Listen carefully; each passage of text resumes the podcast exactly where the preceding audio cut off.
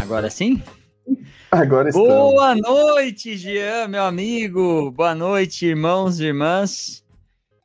Mais um podcast Fundamentos. É uma alegria imensa, imensa para a gente estar tá com, com vocês aqui mais uma noite, não? E que, eu que o Espírito Santo converta o nosso coração mais uma vez, né, Jean? É, meu amigo. Ó, eu não sei o que, está passando aí no estado de São Paulo, mas o que, que acontece que está mais frio que o Chile aí, já? Um monte de gente colocando aqui que está 9 graus, 5 graus. O que, está acontecendo aí? Se, se tivesse 9 graus, eu tava bem mais confortável. Nós temos 6 graus com, com sensação térmica de 3, meu amigo. Ixi. Olha aqui, ó. alguma coisa para cá. Eu tô no Chile com 11 e de camiseta. De camiseta. É claro, é, é claro que eu tenho um aquecedor ali atrás, né? Então, Essa camiseta sua é bairrista, não é não? Não, é bairrista. Ó, para quem conhece, ó, 15 de Piracicaba. Tá vendo? Depois você reclama que eu coloco o pessoal do Barreiro aqui na transmissão. Que isso, isso aqui é, isso aqui é time do coração, Gê. Isso aqui é é raiz. Quinzão. Manda aí, manda aí, fala do quinzão aí, Rua. Rua tá ouvindo a gente? Manda do quinzão aí. Bom demais. É isso, povo. Boa noite para vocês. Bom demais estar aqui com todo mundo junto. Já temos um bocado de mensagem aqui no chat. É, temos um tema, temos um tema muito, muito, muito, muito interessante hoje. e eu vou pedir para você enviar o link para a galera aí. Avisa o povo que a gente já está online, que a gente já chegou. Estamos aqui. Inclusive, vou convidar você para enviar o link para os irmãos de outras congregações, irmãos que gostam de estudar a Bíblia, que gostam de aprender na, na palavra de Deus. Então, eu fiz isso hoje. Já peguei um monte de gente aqui que eu conhecia de outras congregações, irmãos que estão vinculados em outros lugares que a gente já teve contato, enfim eu mandei o link e falei, vem para cá, vamos, vamos conversar, o tema é bom demais. Um deles me respondeu assim, fala, que tema importante, que tema relevante. Eu quero estar, tá, vou estar tá lá com vocês. Então, envia o link, galera. Manda pro grupo do WhatsApp, no Telegram, no Instagram, onde é que, onde é que você tiver, compartilha. Deixa eu dar um outro recado é, para vocês. Os o pessoal que já está inscrito, que acompanha a gente há tempos, já sabe do canal de cortes. Mas se você está aqui desavisado, não conhece, a gente corta os episódios em frações menores para vocês consumirem de uma maneira mais rápida, tá? Então já tem um monte de vídeo novo lá no canal de cortes, então depois vocês confiram, o link está aí na descrição do vídeo. Vou pedir para você se inscrever também nesse canal aqui, a gente tem um grupo no Telegram que você também pode participar e também o Instagram arroba. Você pode nos seguir lá, mandar mensagem, contar um testemunho e, enfim, se conectar com a gente. São esses os recados, amigo. Boa, Jean. Ó, avisa o pessoal aí que se o nosso áudio tiver um pouco baixo, o pessoal vai colocando no chat aí. Isso. Áudio muito alto, muito baixo, muito ruído. a gente, a gente aqui vai, vai improvisando tudo, né, Gia? Isso aí. Bom, que muito. A gente está muito contente aí de, de tudo que significa o projeto, né, Gia? E agradecer a presença desse esse nosso amigo aí que vem, vem, vem acreditando na, no, no projeto, vem sempre disposto a, a participar. Quarta vez? Acho que é a quarta contando, vez. Contando em espanhol. espanhol, né? Quarta vez que nosso amigo sócio. Marcos Moraes, vem com a gente aí, Marcão. Ei, coisa boa! Ei, e aí, Fernando, Jean, Hoje, hoje é mais irmãos, tranquilo. hoje é mais tranquilo que a terça-feira, você pode aí ficar mais, mais de boa, pode... Aqui, assim, no podcast a gente até lanche come, entendeu? Não tem problema, não tem...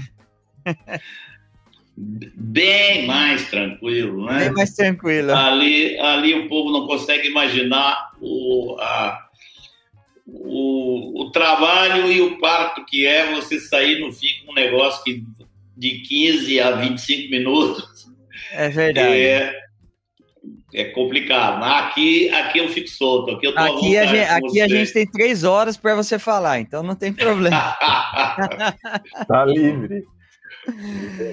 Marcão, muito, muito obrigado sempre pela disposição de estar com a gente. É, a gente se sente privilegiado mesmo aí com a, com a tua presença, com, com o teu ensino. Um tema, é, eu acho, olha, a gente teve aqui um três podcasts em português atrás com o William falando sobre, sobre a Bíblia. E que gostoso que foi, Marcos. Que, que gostoso que é falar da, da palavra, né? Do nosso Senhor, do nosso Deus, né? E, e como a gente precisa, precisa aprender, né? Se, é. se deliciar nisso e, e, e ler e ter prazer e não ficar o, entrando no título aí, buscando versiculismos, né, para satisfazer a, nosso, a nossa cabeça, mas que gostoso que foi. Acho que isso é uma continuação desse tema que você não tem ideia de quantas pessoas nos mandaram e-mail des, depois é, é, desse podcast pedindo mais informações, pedindo leitura cronológica da Bíblia, que o William citou no meio do podcast, que é, é muito legal, a gente disponibilizou para os irmãos e tem me edificado, isso tem, é, tem sido legal. Então, que, que tema legal, né, Gia? Vamos. Vamos para a galera, vamos orar. Você vamos que... orar antes, depois a gente vamos lá. a turma que está aqui com a gente. Senhora, com a gente, pra, pela gente, Marcão. Amém. Graças, Senhor. Graças, Senhor, porque a tua palavra está registrada e chega até nós milênios depois de começar a ser construída. Graças, Senhor, pelo teu Espírito Santo derramado sobre a tua igreja, dando à tua igreja, Senhor, graça para entender a tua palavra e, acima de tudo, a presença de Cristo para colocar a tua palavra em prática e viver a tua palavra. Graças, Senhor, pela igreja, pela família dos santos. Graças, Senhor, porque temos aprendido uns com os outros. Graças, Senhor, porque podemos entender a tua vontade. Amém.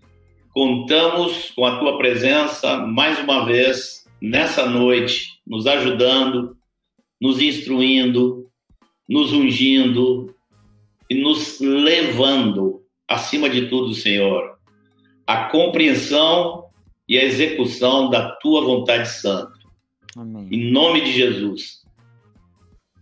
Amém. Amém, Senhor. Glória a Deus. Amém. Essa live do, essa live do, do, do William, do William, né? Eu não é toda vez. Mas algumas vezes eu tô por aqui fazendo alguma coisa, daqui a pouco eu vejo aqui a propaganda e eu entro lá, né? Eu peguei lá um pedacinho do, da live com o Diego, outra com o Danny Baker, uma com o Mário também.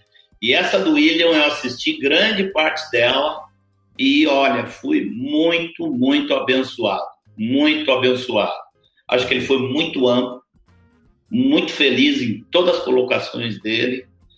E, assim, eu acho que a gente não vai conseguir hoje sequer uns 30% daquilo que ele alcançou, porque a gente vai focar num probleminha específico, na solução de um probleminha específico. Mas eu fiquei muito edificado com aquela palavra do William.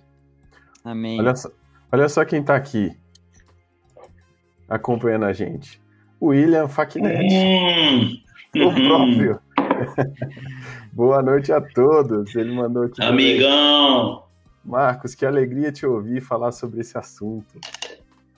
O, o William também é, é sócio aqui, né? Nós podemos é sócio, é sócio, é sócio. Né? Tá, sempre, tá sempre disposto aí, ó. Outro, outro sócio aí, Gia, ó. Ali. Esse aí, eu sou suspeito para falar. Elião. Que, se, que o Senhor use mais uma vez a vida do Marcos para falar conosco. Abraço, meus amigos. Ó, para não dizer que a gente vai é, só nos pastores, eu vou na primeira mensagem que eu tenho aqui no, no histórico, G.O. Vai. Marcos Cerqueira, graça e paz, que o eterno Deus e Pai nós continue nos iluminando através da sua palavra. Amém, Amém Marcos. Amém, ó. Dolores Santos já é Sempre presente. carimbada aqui com a gente. Dolores já tem uma caneca, Gia? A Dolores precisa de uma caneca, né? A Dolores, a, Do... a Dilma, o Cássio. É, o Eles vão ganhar por uso capião do. É, é isso mesmo. Entraram, pagaram, pagaram os impostos aqui, mandaram as mensagens. E já estão, já estão, é direito adquirido já a caneca. A Dolores escreveu, pode ter até vigília aqui. É, a Dolores é, é o lobby da vigília. A nossa amiga Dilma aqui também, ó. Boa noite, caravana maravilhosa.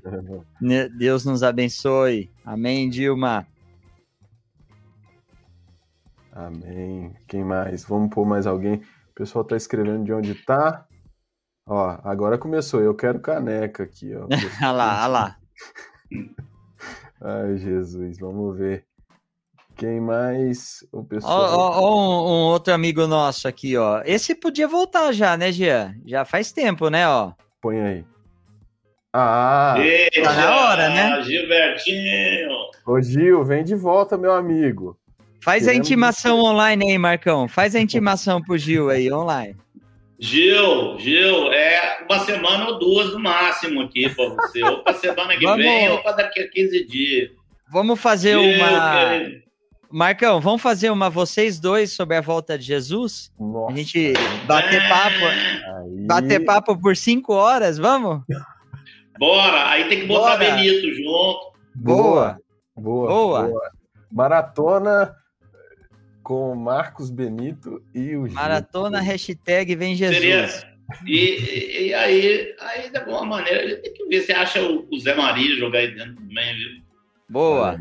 Aprendi muito sobre a volta de Jesus com esses irmãos. Amém. Benito, Zé Maria e Gilberto Bar. Aí, Gil, já coloca aí está, está topado o desafio aí. Você acha que ele vai dizer que não? É. Só que tem quatro ou cinco anos a última vez que a gente conversou, né? Já pensou se a gente começa a se bater no meio de uma live aqui com, com um assunto que a gente não discutiu ainda? Aí, aí a internet cai na hora, né? Aí vocês falam, corta, corta.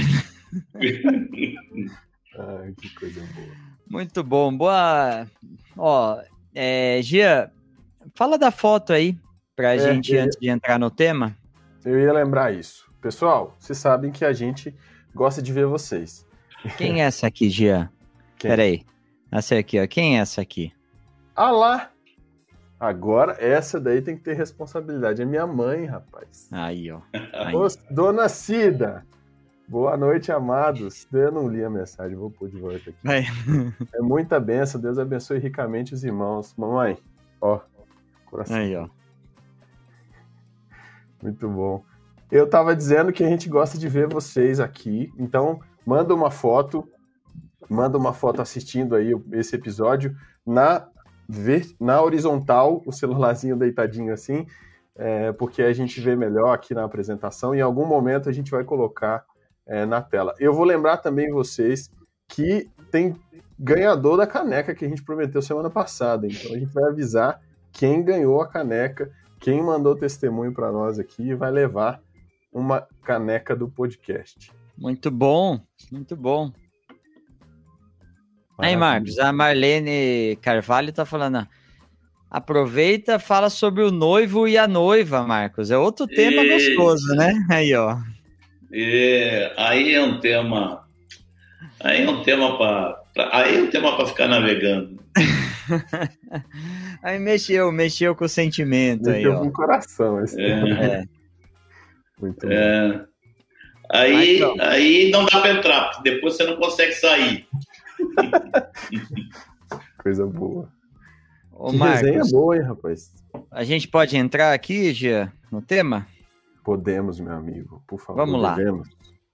Marcão, acho que todo mundo que, que relaciona, que de certa forma com a gente, que conhece, já ouviu essa frase que eu já ouvi atribuída ao Ivan, eu já ouvi atribuída a outros irmãos, que é, é um conceito amplo, né? Já ouvi de, de irmãos que não estão relacionados com a gente. É, texto fora de contexto é pretexto, né? A gente já ouviu muito essa frase, né? É, porque sempre relacionada ao fato de utilizar textos, versículos, passagem da, das escrituras para falar de um tema que, que não está falando ali, para colocar alguma, alguma intenção do coração. Não estou, não julgo a, a, a maldade. Acho que tem, tem gente que faz cai nisso de forma, de forma sincera e, e acaba entrando o, versículo muito conhecido, né? E, e, acaba entrando nisso. Mas explica pra gente aí. Isso é a mesma coisa de, de versiculismo, né? O que, que você quer dizer com. Já que esse tema foi, foi provocado por você aí, é, é a mesma coisa de versiculismo? A gente pode estar tá se equivocando em alguma coisa? Essa expressão versiculismo ela veio à minha mente no ano passado, né? Então, é, essa expressão é, texto fora de contexto é pretexto, ela realmente hoje a gente sabe que é uma expressão usada muito dentro da teologia, mano. é universal essa expressão. Né? Texto fora de contexto é pretexto foi muito marcante a forma como a gente ouviu isso a primeira vez. Eu já contei, não sei se eu contei aqui, mas eu acho que sempre vale a pena contar. Uhum. Né? O Ivan, o Mário e eu na rua, o Ivan nos levando para pregar, o evangelho, saindo na rua. E, e aí passa um carro assim, com um adesivo no fundo, estava escrito: O sangue de Jesus liberta de todo pecado. E o, e o Ivan disse assim, olha lá, olha lá, olha lá. E, e a mentira, a mentira lá, mentira, mentira, olha a mentira ali. E Mário e eu olhamos, tinha ali um texto bíblico, a gente ficou uhum. chocado, né? A gente era bem jovem, nunca tinha ouvido algo dessa linha, né? A gente ficou muito chocado. E o Ivan disse assim, aquilo ali não está escrito na Bíblia. O que está escrito na Bíblia é, se andarmos na luz, como ele está na luz, mantemos comunhão uns com os outros e o sangue de Cristo, seu Filho, nos purifica de todo pecado.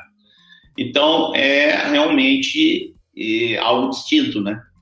É, é, é, o texto foi tirado do contexto e colocado ali num adesivo. o Ivan sempre procurou nos, nos advertir contra isso, Agora, eu acho que quando, eu, quando me vem à mente a expressão versiculismo, é quando eu tava, comecei a perceber o quão, o quão comum, como é comum cair nesse erro de usar o texto fora do contexto. O quanto isso é comum, comecei a observar que e eu mesmo, que às vezes eu não estava assim tão focado, tão preocupado em, em, entender o texto à luz do contexto.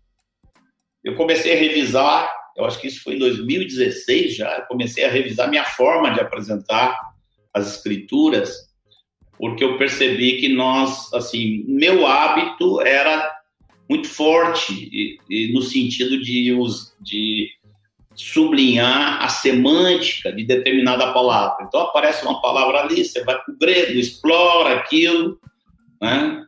E quando na verdade a gente pode estar tá explorando uma palavra específica, a gente pode estar e, e, fazendo sobressair algo além do que o texto está dizendo. Então, hoje, eu tenho o hábito de, de, por exemplo, considerar o contexto muito mais importante do que a semântica de uma palavra específica que está ali num versículo. Né? Então, quando eu comecei a fazer esse tipo de reavaliação, foi que eu vi e, o quão fácil é a gente cair no erro de usar um texto fora do contexto. Uhum. Então, a esse hábito, a, essa, a esse costume que muitas vezes a gente mesmo coloca na igreja. Né? Pega os textos assim e os irmãos vão pegando todos aqueles textos assim à parte e vai formando um hábito de toda uma fé montada em versículos isolados. Né? Então, e, a esse hábito de usar o texto fora de contexto é que eu estou chamando de, de versiculismo.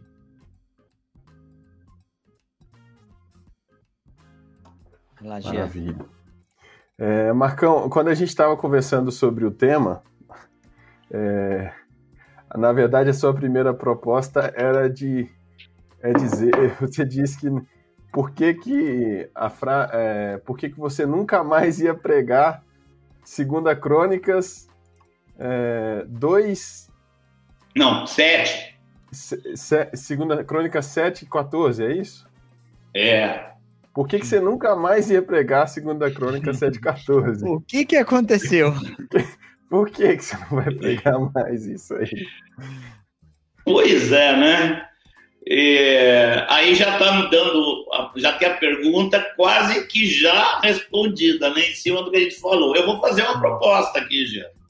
Ah. Boa. Eu vou, eu vou propor o seguinte: eu posso dar uns exemplos aqui, algumas ilustrações históricas ou até mais recentes a, res, a respeito desse mau hábito do, do versiculismo, como isso é, é, é forte dentro a inclinação muito grande de todos nós. Eu vou dar alguns exemplos e vou ver se antes de eu explicar essa pergunta, os, os próprios ouvintes explicam. Como tá cheio de gente fera aqui que eu já vi, eu tenho certeza que essa turma vai. Eu não vou precisar explicar. Alguns já estão entendendo. Mas no ano passado me veio a vontade de, de, de pregação. Eu tenho que fazer uma pregação, porque nunca mais vou pregar sobre 2 Coríntios 7,14. Isso é crônicas, crônicas, não Coríntios. É, é, isso. Obrigado. Segunda Crônica 7,14.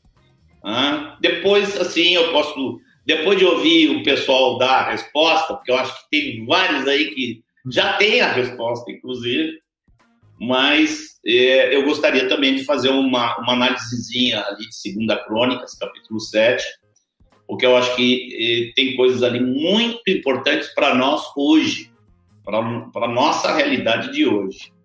Né? Então, uhum. mas eu posso aí, antes da gente entrar em segunda crônica 7.14, antes do pessoal tentar responder, a gente pode trazer algumas ilustrações aqui. Ótimo. De, desse hábito do versiculismo, né? Tá, Sim. então é, vamos fazer o seguinte, então. Olha que desafio legal, hein, galera? Vocês vão participar, se tem a oportunidade de participar ao vivo aqui. É... Mandando, vamos, vamos fazer o seguinte: ó, se você é, no decorrer da conversa, é, entender, tiver uma resposta, por que, que o Marcão não vai pregar mais sobre esse texto, manda pra gente, pode ser mensagem de texto, pode ser um videozinho, se tiver coragem, grava um videozinho, manda pra gente lá no Instagram, manda pra gente no e-mail também. Vamos colocar o e-mail aqui, Alemão? Vamos colocar, ó. Peraí. Está vamos... sem o e-mail. Peraí, é, vamos vou digitar aqui. Isso, digita aí pra gente. Então você pode mandar no e-mail, você pode mandar lá no, no direct do Instagram também. É, por que, que você acha que o Marcão não vai mais pregar sobre esse tema? E aí, é, a gente, depois que o Marcão der as ilustrações, que a gente conversar um pouco mais, a gente coloca essas respostas aqui e, enfim, se... Aí, ó, o Alemão colocou o e-mail, podcastfundamentos.gmail.com. Vai ser interessante, hein? Desafio legal. Então participa ou, com a gente. Hein? Ou no arroba podcast Fundamentos lá do Instagram. Manda o seu vídeo no direct Isso. lá também. Exatamente. Muito... No mínimo, o Gil, o Elião, o, o William. Ah, e, esse... essa turma já sabe. Esses aí podem entrar ao vivo aqui, ó, inclusive. Pode entrar ao vivo. É, pode a gente manda o link aqui, ó. Vem pra é, cá. Isso mesmo. Eles têm, eles têm, o nosso WhatsApp, é só pedir pra entrar ao vivo e entra, né, Gia? Isso mesmo, isso aí. Boa. Claudião, o Claudião tá aí também, ó. Claudião, o Claudião pode entrar. Ó, pode entrar também.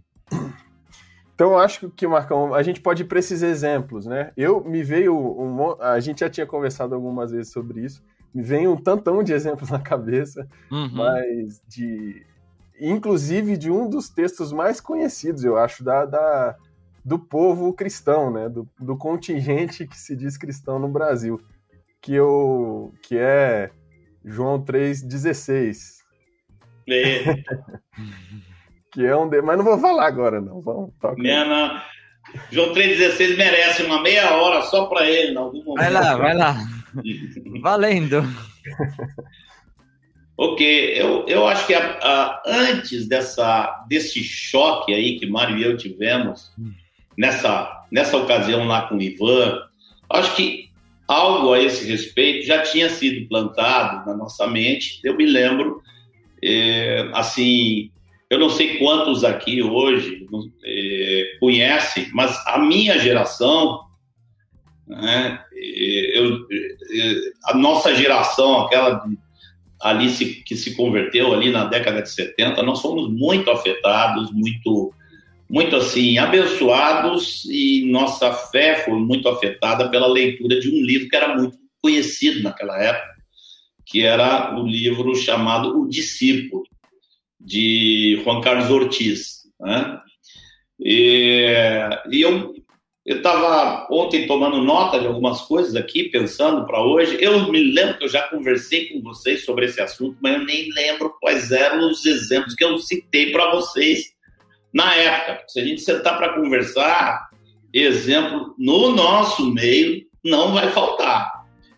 Então, é, mas eu acho que, que uma coisa que me ajuda a ter esse entendimento hoje é aquilo que eu ouvi, que eu li lá 40 e tantos anos atrás, no livro de Juan Carlos Ortiz, né, onde ele fala, ele diz que não, que não existem quatro evangelhos, que são cinco evangelhos, que tem o evangelho de Mateus, o evangelho de Marcos, o evangelho de Lucas, o evangelho de João e o que ele chama lá de quinto evangelho, que é o evangelho que ele chamava assim, o Evangelho segundo os Santos Evangelhos.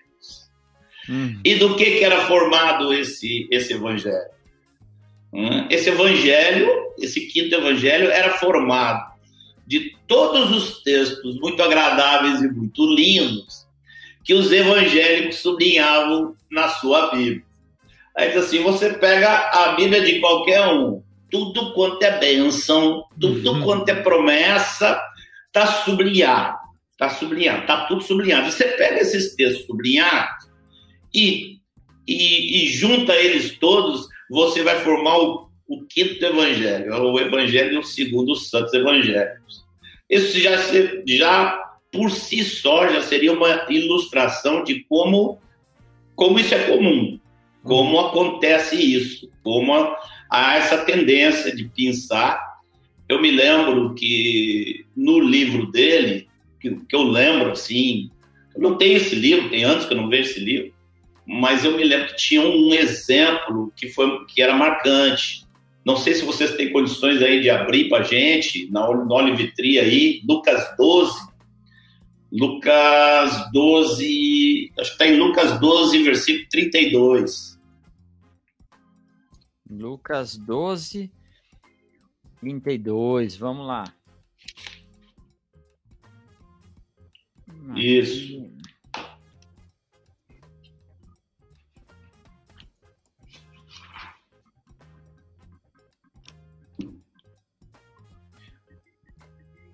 Dá para mostrar só o 32? Bom, deixa tudo aí, não tem problema. Ó, Olha que diz aí.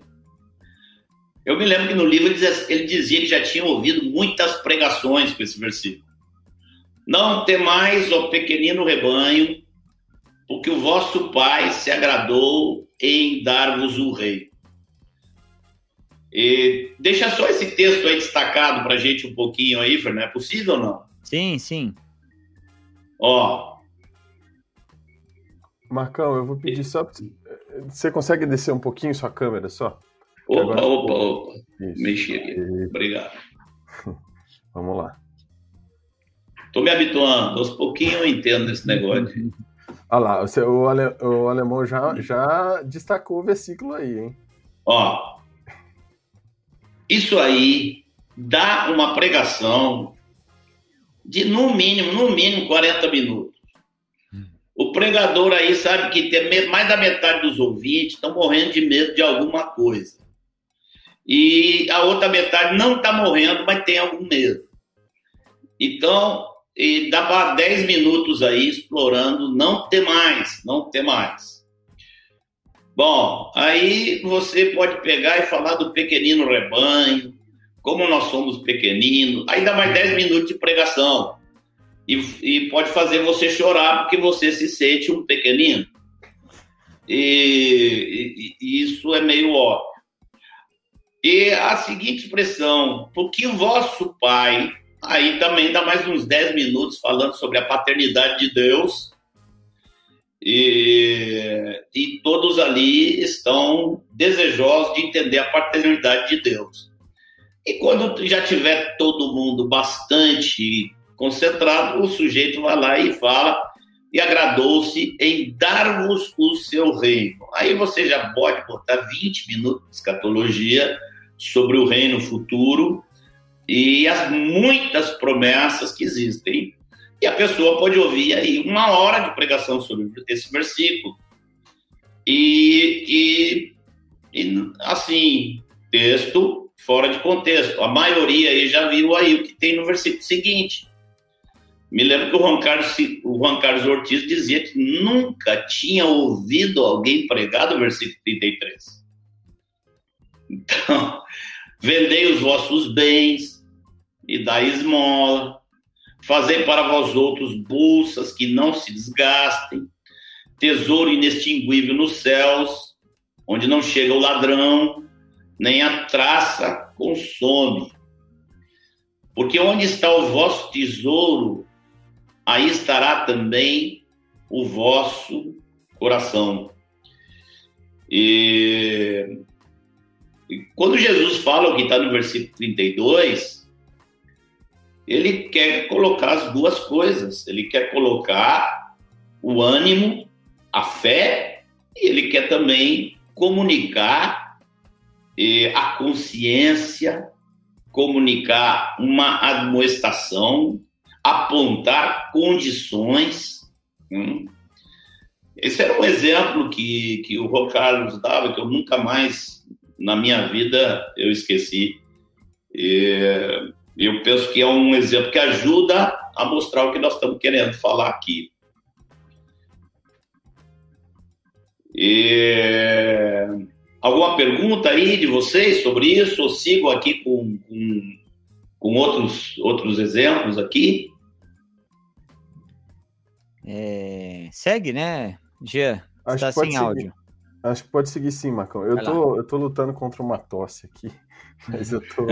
Por isso que eu tô desativando meu áudio pra vocês não ficarem. Ô, oh, oh, Marcão, antes de você seguir, um, um amigo seu aqui, ó. Eita! Eita! Daniel Divano. Marcos amado, amigo verdadeiro, que bendição ver-te escutar, escuchar-te. El Senhor te siga bendecindo. Abraço desde Buenos Aires, Argentina. Ih, que alegria! Já me ganhou a noite. Olha só. Esse amigo verdadeiro, muito, muito precioso. Saudade. Te estranho muito, amigaço. Hermanaço, como disse. E. Pode seguir, Marcão. É, eu tenho alguns exemplos aqui, mas eu não quero queimar eventualmente os que você tiver aí. Então. Ué, por que não larga? Larga você um exemplo aí, vai. Não, esse exemplo, inclusive, foi um é, dos que, na minha conversão, assim, eu não sei, eu não sei por onde, como é que foi que a gente chegou nesse assunto quando eu ouvi o Evangelho, mas é, esse exemplo foi usado. Como é que a gente lia a Bíblia com vício de leitura, né? E até lia o que não estava escrito. De tanto você ouvir o versículo, você lê o que não existe no texto. Não está escrito, é mas você, você, lê o que não está uhum. escrito. E um texto é, que está nos para-choque de caminhão, imã de geladeira, marcador de página, está pregado em tudo quanto é lugar, é, é Mateus 6,33, que é buscar, pois, em primeiro lugar o seu reino e a sua justiça, e todas as coisas vos serão acrescentadas. Era assim que, que eu lia. E, e, eu já fiz esse teste algumas vezes é, com alguns irmãos, e de pedir para ler o texto. Eles falam, lê esse texto para mim. E a pessoa lê: Buscai, pois, em primeiro lugar o seu reino e a sua justiça, e todas as coisas vos serão acrescentadas. Mas o texto não está dizendo todas as coisas, o texto está dizendo todas estas coisas as coisas que Jesus já tinha acabado de dizer, né? É, então, quando você volta no texto para ver, ele está falando sobre é, viver ansioso pelas coisas da terra, pelo que há de comer, o que beber, o que você vai vestir. Uhum. É, o Senhor dá às aves dos céus o alimento e tudo mais, e nesse contexto ele é, buscar em primeiro lugar, pois, o meu reino e a minha justiça, e todas as coisas, todas estas coisas vos serão acrescentadas. O Pai sabe que você precisa delas. Então não viva ansioso por elas, porque o Senhor pode conceder. Eu ouvi isso no dia zero, assim, que eu ouvi a pregação do Evangelho, eu ouvi isso. E aí eu falei, eita, abriu essa perspectiva na minha cabeça de... Eu já tinha ouvido, eu já contei para vocês aqui lá atrás um, um pouquinho do meu testemunho, e eu convivi no meio da igreja cristã, de 8 anos de idade até meus 18 anos, 10 anos no meio dos irmãos da, da Igreja do Senhor. E lá com 18 eu ouvi esse texto e foi um soco no estômago. Foi tipo assim. E eu não sei se eu já tinha ceratocone, não, para colocar na conta. é problema de visão. Mas é, esse era um exemplo, né? Que, que... E, e outra, eu já ouvi, já tinha ouvido, ouvido muitas palavras acerca de você é, estar no, na congregação, estar, ir à, à, congregação, aos encontros, aos cultos, e Deus se encarrega do resto. E aí você podia ter derivações de se você, o que você quer, todas as coisas vos serão acrescentadas. Né? E quanta gente eu vi é, frustrada, porque não, não, não conseguia, é, enfim, almejava, almejava, almejava e não conseguia o que pretendia, né? E aí o texto não disse disso, né? Jesus não está falando disso. É. Esse era um dos exemplos.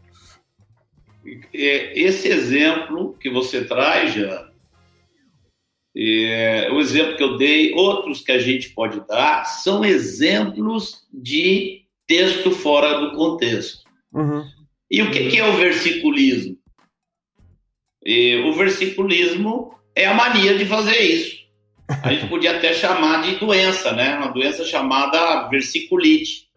Versiculite. Né? Que é essa mania de pegar um texto, destacar algumas palavras que tem dentro do texto e aquilo ali vira o todo. Quando você vai para o contexto, como você diz, muitas vezes é quase o oposto. Sim. Você está lendo e dizendo coisas que não estão no texto. Uhum. Tá? Um outro exemplo muito comum que a, que a gente aprendeu também há muitos anos atrás, né?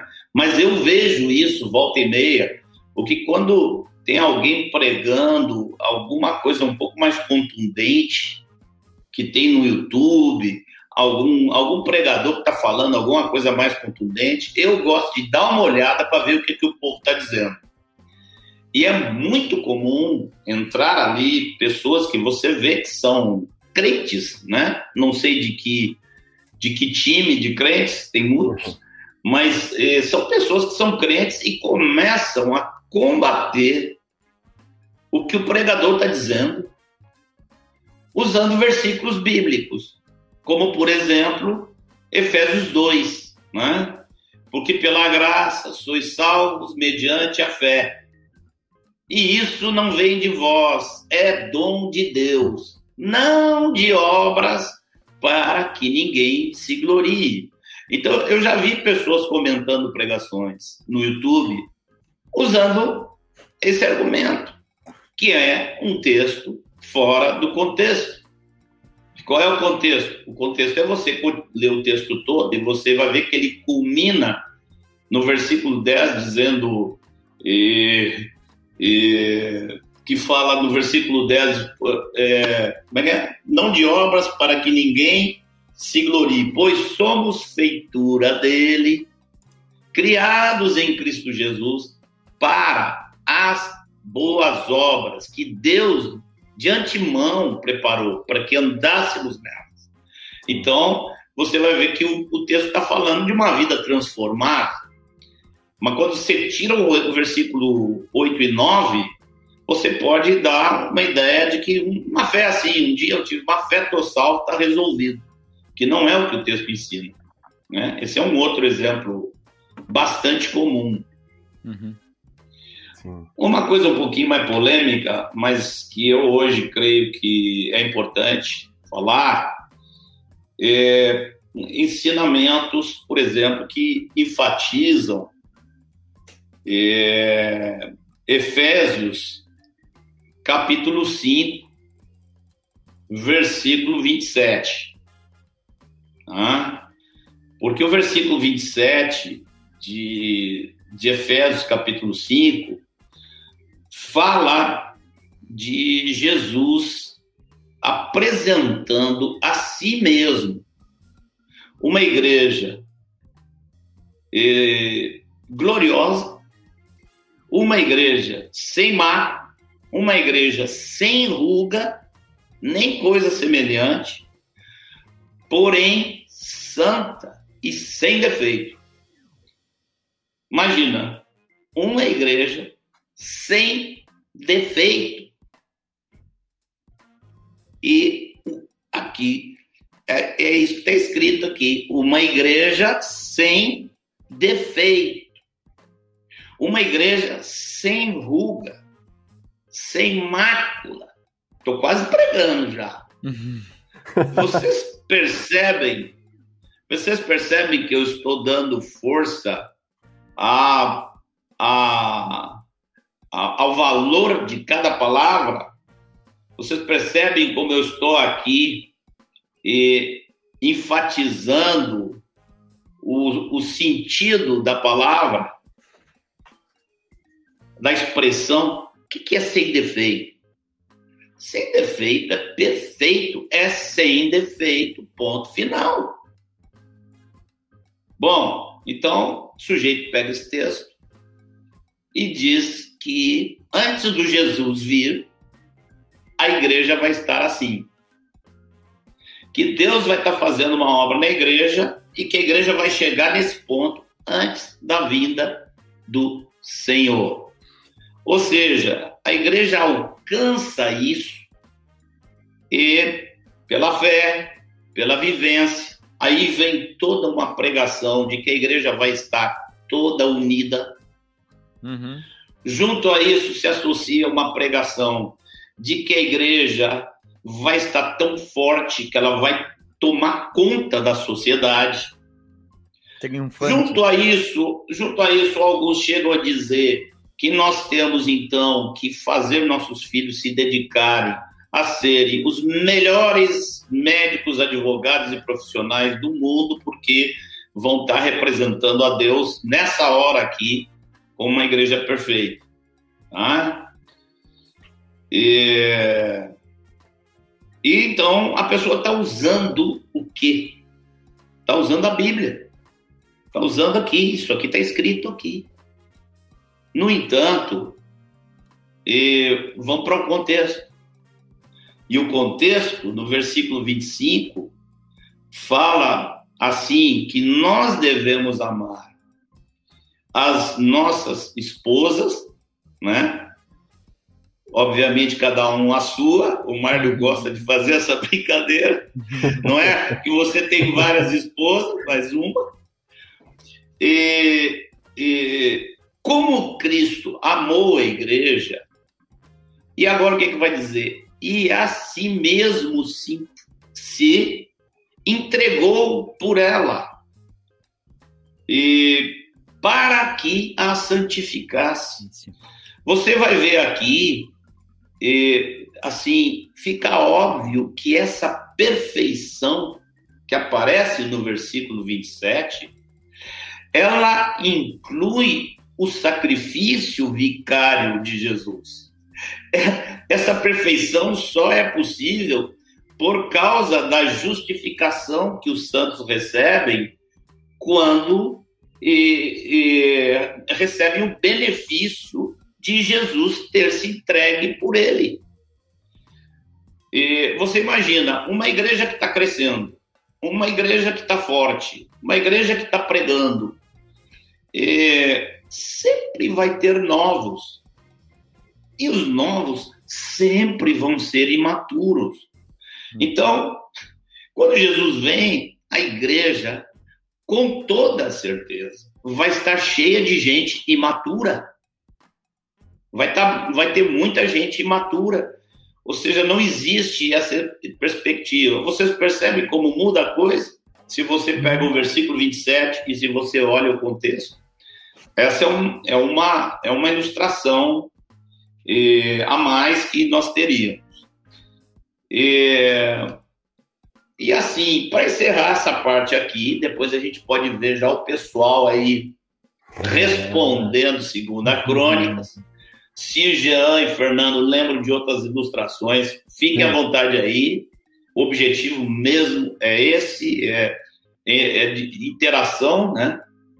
Tem um. É, mas eu penso que um remedinho muito bom contra esse problema é, Obviamente, lê sempre o contexto. Uhum. É, lembrando aqui de Moacir, né? A gente cita muito Ivan, mas eu tenho cada vez mais citado o Moacir, porque hoje, quando eu olho para trás e vejo o que Deus fez na minha vida através desse irmão, e eu me lembro que o Moacir ensinava assim: ó, se você não entendeu bem o versículo, leia o capítulo inteiro. E se você lê o capítulo inteiro e não consegue entender, só tem um jeito: você tem que ler o livro inteiro. E se você quer entender bem aquele livro, você tem que ler a Bíblia toda. Não tem jeito, você não tem como pegar e separar um livro da Bíblia e querer ter uma luz específica. Você sabe quem cometeu esse erro seríssimo, por exemplo? Foi Lutero. E Lutero e cometeu o erro inverso, né? Ele desqualificava a carta é, de Tiago. Lutero dizia que a carta de Tiago era epístola de palha, porque ensinava, porque ensina a praticar boas obras Sim. e ensina a relação entre a fé, fé, salvação e obras. É isso que está lá em Tiago. Então, se o sujeito for ler bem a Bíblia, vai ver que a Bíblia toda respalda Tiago. Agora, além dessa leitura contextual, eu sugiro que na leitura todo mundo observe muito bem uma palavrinha. Tem uma palavrinha na Bíblia que é mágica. Essa palavrinha você tem que. Você, toda vez que ela aparece, você, você faz um círculo nela, que é a palavrinha de duas letras. Se. Se é uma das palavras mais importantes da Bíblia. Mais importante. Se andarmos na luz como Ele está na luz, mantemos comunhão uns com os outros. Você viu a importância desse se? Isso tá para todo lado. Você, não sei se tem aí, alemão, Jean, não sei que você estava nos pecados.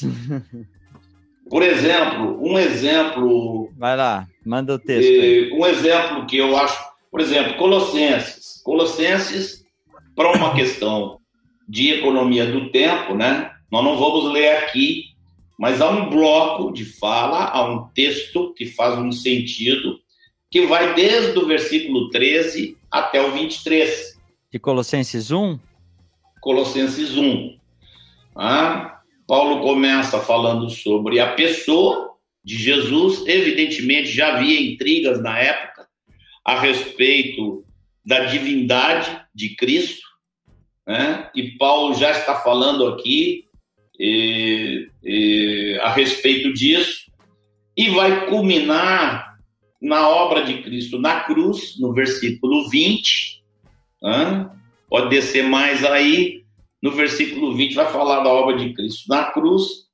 No versículo 21 vai é, mostrar cada um de nós que creu no Senhor incluído, né? principalmente os gentios Versículo 21. A vós outros que outrora erais estranhos e inimigos no entendimento.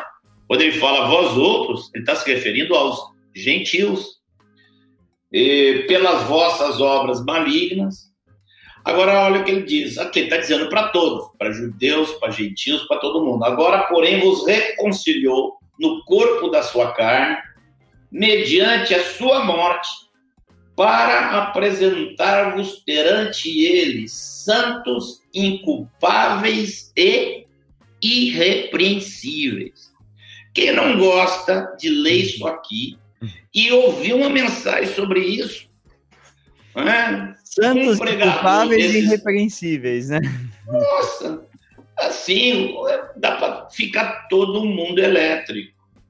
E e qual é a primeira palavrinha do versículo 23? Se. Se. Olha aí o tamanho dessa palavra. Se é que permaneceis na fé, alicerçados e firmes, não vos deixando afastar da esperança do evangelho que ouvistes e que foi pregado a toda criatura debaixo do céu, e da qual eu, Paulo, me tornei ministro. Amém. Então, você começa a ler sua Bíblia e cada si que aparecer, você botar um círculo, olha, isso vai aumentar o seu entendimento das escrituras enormemente, eu posso te garantir. E isso é quase que uma, uma vacina contra o versiculismo. Boa demais. Tem um. Marcão, o desafio aqui, ó, ao vivo, né? Tem um, tem um texto que foi, foi colocado por alguns irmãos aqui. Eu tenho dois versiculismos aqui também, viu? Que eu queria é. compartilhar com vocês, mas manda aí. Tudo posso naquele que me fortalece. É Filipenses? Filipenses. Filipenses. Estava aqui na agulha. Isso. Tava aí na agulha, Gia, também? Tá. Tava aí na agulha. Tá. Então, alguns. Vai irmãos... lá, Jean. Você é, já tava com ele, vai lá, Jean. Vai lá, Gia, você pode hoje... fazer a vez da explicação aí. hoje eu vou pegar só os. Hoje eu vou usar só os, os versículos de para-choque de caminhão, tá? Isso. só os versículos que são mais lembrados.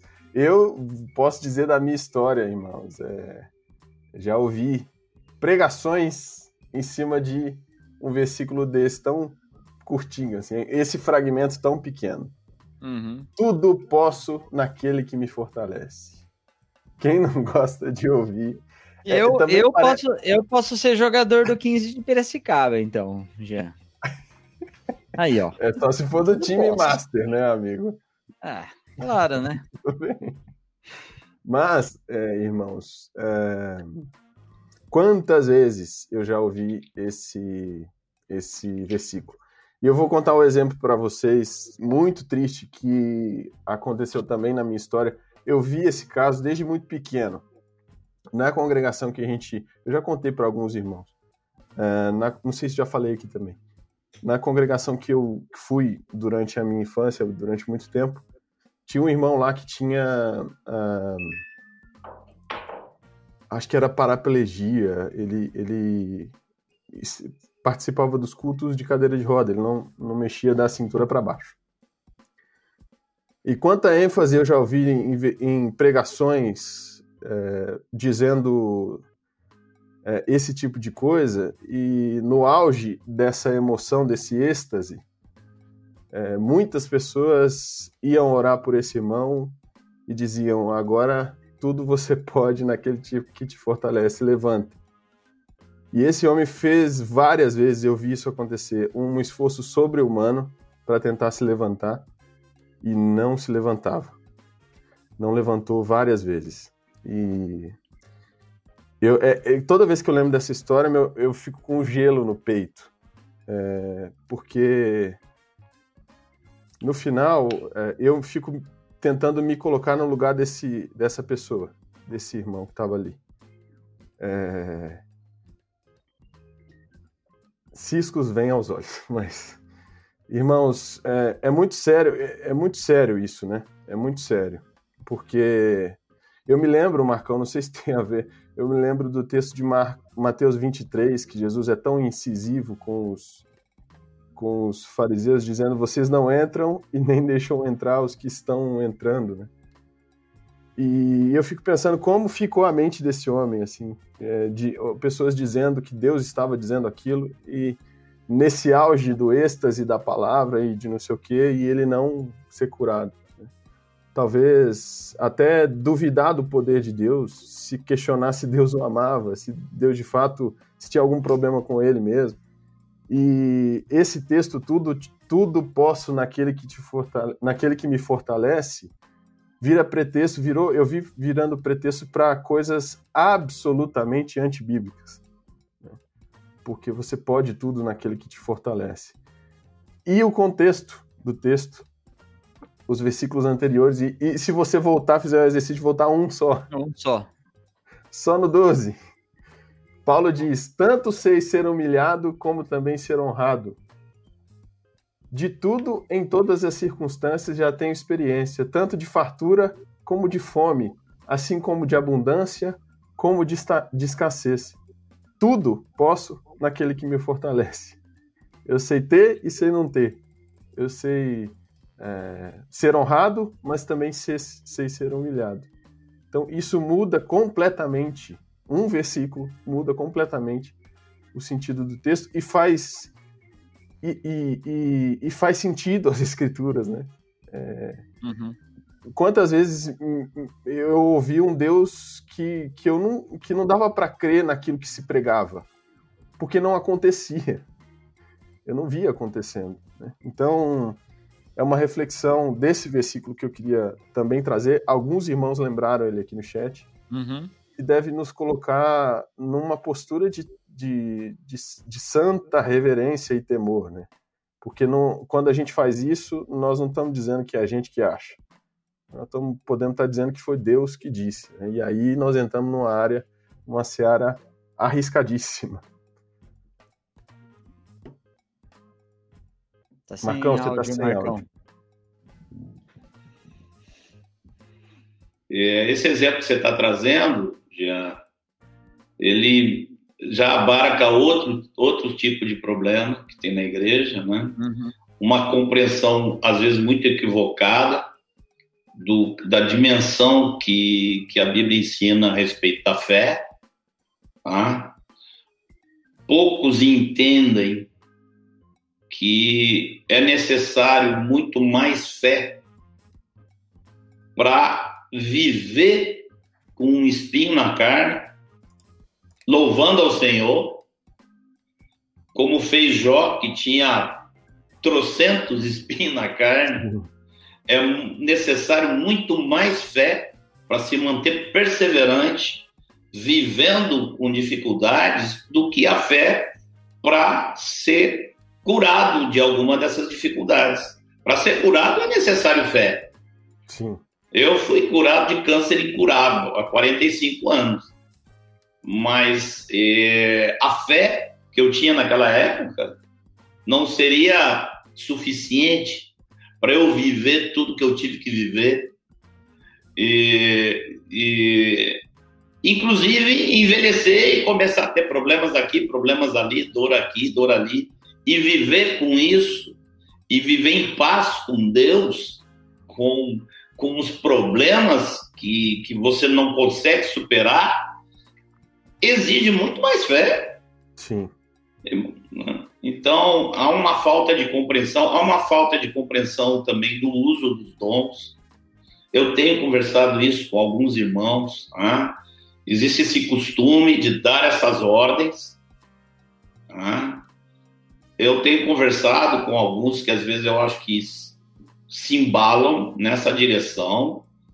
Eu costumo dizer: olha, eu creio, eu creio que Deus, o Espírito Santo, pode chegar, mandar você dizer e a coisa acontecer. Assim, e eu tenho experiência disso na minha vida. Eu tenho experiência disso na minha vida, mas são poucas. São poucas. Agora, eu posso dizer que toda vez que eu dei ordem, toda vez que eu dei ordem, ou sobre enfermidade ou sobre a natureza, a ordem se cumpriu. Por quê? Porque quando eu dei a tal da ordem, eu tinha certeza. Bem poucas vezes. Mas eu não tinha dúvida que eu tinha que dar essa ordem. Então a gente vê os, os muitos veem os apóstolos dando essas ordens e pensam que é simplesmente uma questão de sair dando ordem, de sair dando ordem e causam esse problema aí que você e, e, é muito problema que tem aí. Eu me lembro, tem alguns que eu já falei assim, olha, o que tem. E, e, e o cara dá mil ordens por mês, duas ou três acontece. Aquela que acontece, ele bota lá num, hum. num cartel e o mundo inteiro tem que saber daquele negócio. Agora, há situações como essa que o Jean contou, que são às vezes, a grande maioria, o cara não conta para ninguém. Então, eu disse para alguns: não tem problema, você quer dar 10 ordens por semana, dê. Aqui que se cumprir, você diga Deus foi bondoso, você pode espalhar. As que não se cumprirem, você vai, pede perdão, pede perdão, fala para todo mundo que você se equivocou, faça isso. Seria uma forma da pessoa se curar desse tipo de mania aí. Mas é como disse o Jean, fica tudo muito respaldado ali em Filipenses 4, né, versículo 13. Tudo posso naquele que me fortalece. O Mário já pregou sobre isso, eu acho que foi muito bom. O Mário fala, na verdade, o apóstolo está querendo dizer, eu tudo eu posso suportar hum. naquele que me fortalece. Eu posso, posso vivenciar tudo, eu posso vivenciar a cura e eu posso vivenciar a não cura naquele que me fortalece. Sim. Eu posso emendar aqui em outro? Vai lá, Gia. No uso, no, no si, na, na, chave que o Marcão ajudou a gente a ter hoje, no, o, o uso do si. Tá em Mateus, e aí eu vou pegar de novo é, textos absolutamente conhecidos de todos os cristãos é, talvez é, tá, no, tá no bojo dos, dos, dos, destacados da Bíblia de todo mundo, uhum. que é o, o texto de Mateus 6, quando Jesus nos ensina a orar e ele faz a oração do Pai Nosso. E geralmente, quando a gente fala essa oração, ela termina no versículo 13. E não nos deixe cair em tentação, mas livra-nos do mal, pois teu reino, o poder e agora para todo sempre. Amém. O 14 e o 15 diz: Porque se perdoares aos homens as suas ofensas, também o vosso Pai Celeste vos perdoará. Se, porém, não perdoardes aos homens as suas ofensas, tampouco o vosso, o é, vosso Pai vos perdoará as vossas ofensas. Tem o uso do se de uma condicionante duas vezes aí, né? Então, se você perdoa as ofensas dos homens a você, o Pai te perdoa. Se você não perdoa, o Pai não te perdoa. Né? Então, eu nunca ouvi, nunca, ti, nunca ouvi de alguém falar desse, desse texto da oração que Jesus nos ensina, anexado dessa condicional, né? É, da nossa postura com relação às ofensas, ao pecado de outros homens a nós. Né? E eu me lembro, as coisas começam a fazer sentido nessa perspectiva, por exemplo, na parábola do credor incompassivo, por exemplo. Né? E, enfim, eu lembrei disso, desse outro. Não sei se você quer falar mais de algum, ô, Alemão. Eu queria perguntar de, de um. Perdão. É, de um. De uma face desse. dessa doença, o, a versiculite. Talvez um, um, um sintoma dela que pode acontecer, mas não sei se você quer colocar antes, Alemão, algum outro, algum outro texto, alguma outra coisa. Ou você completar alguma coisa, Marcos, do que eu falei aqui? Tem bastante. É... Vai, vai lá, Marcos. Uma, uma coisa que eu lembrei aqui agora foi é, numa, numa conversa com um irmão que tinha virado assim. Pensa num predestinista daqueles assim. Hum. Aquele predestinismo que Calvino nunca creu. E, e, hoje eu entendo, eu sei qual é o texto principal que acaba na mão deles, mas foi uma experiência muito interessante. Essa experiência tem, eu acho que uns dois anos. É, desculpa que eu estou aqui lutando com a tosse agora. Não sei se eu peguei por, por internet aí a gripe do Jean. Ai, meu Deus. Mas foi assim. Eu sabia que a conversa ia terminar em Romanos 9. Uhum. E não deu outra. O irmão foi lá para Romanos 9 diz, mas a Bíblia diz. Eu digo, vamos ler Romanos 9? Vamos ler todo. Aí fomos. Tchum, tchum, tchum. Aí explicando, explicando. Aí você vai vendo o contexto. E você só vai entender várias coisas que você. Opa, o áudio, Marcos. É, liguei o áudio para tossir, apaguei e depois liguei para tossir. Essa é uma outra dica para dar, junto com a do Si. Sabe qual é? Você vê um texto e, e mesmo você lendo o contexto, você não entende bem. Uma outra ferramenta que vai te ajudar muito.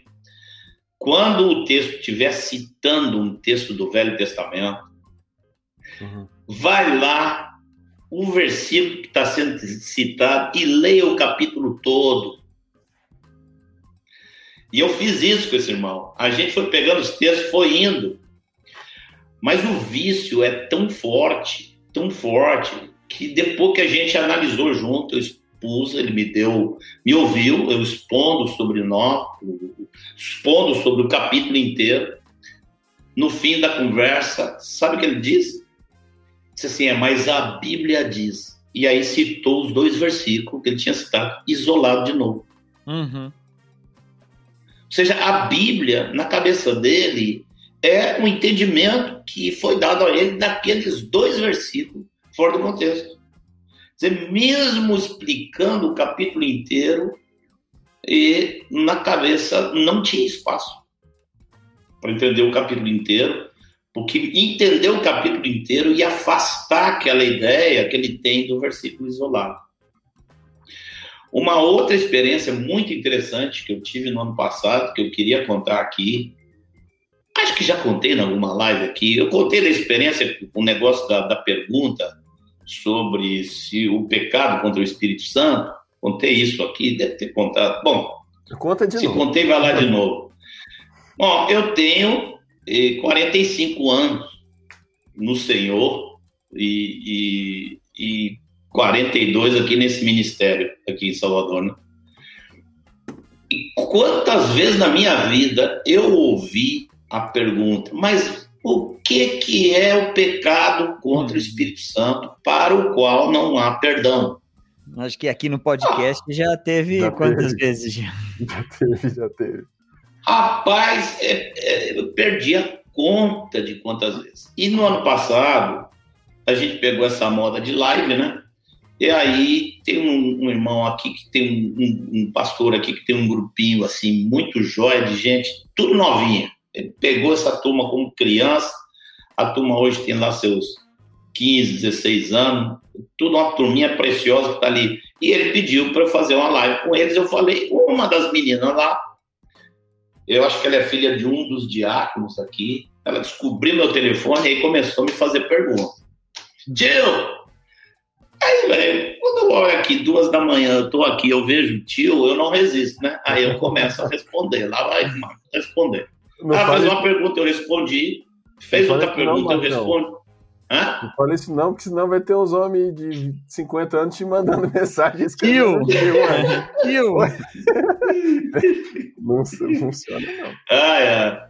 Bom, é, é, não devia ter falado isso mesmo. Mas, veja só, aí eu fui respondendo, respondi. Enquanto foi lá, ela viu que tinha espaço para fazer as perguntas, ela veio com essa pergunta, a pergunta que todo mundo um dia já fez, né?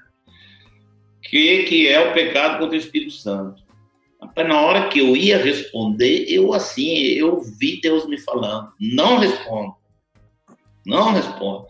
Eu parei, manda ela ler a Bíblia.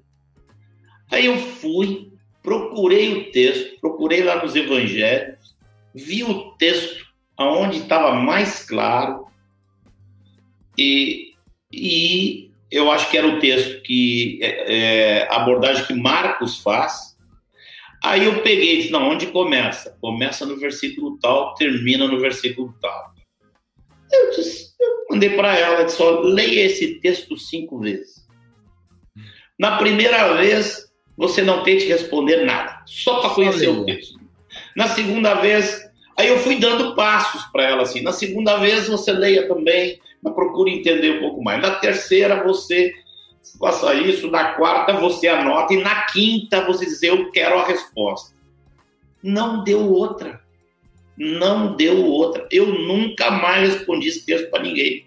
Pega lá, vai lá. A pessoa lê o contexto, a pessoa entende. A pessoa quer uma resposta para um versículo e não tem. E eu vou te dizer, uma menina aqui que eu acho que é uma menina bem novinha, de uns 13, 14 anos, ela foi no texto, no outro dia, ela, tio, é isso, isso, isso. Eu digo, pronto, acertou em cheio. Então, isso aí me convenceu ainda mais que a pessoa, lendo o contexto, a pessoa entende o que, que um versículo isolado está dizendo. Amém. Marcão, antes da gente entrar aí no. O Gia já cantou a bola aí da, dos, das vacinas, né? Do, de como, do, dos riscos, tudo. Lembra, é, colocando mais um texto aqui. Efésios 2, capítulo, é, capítulo 2, versículo 8. Porque pela graça sois salvos mediante a fé. Isso não vem de vós, é dom de Deus.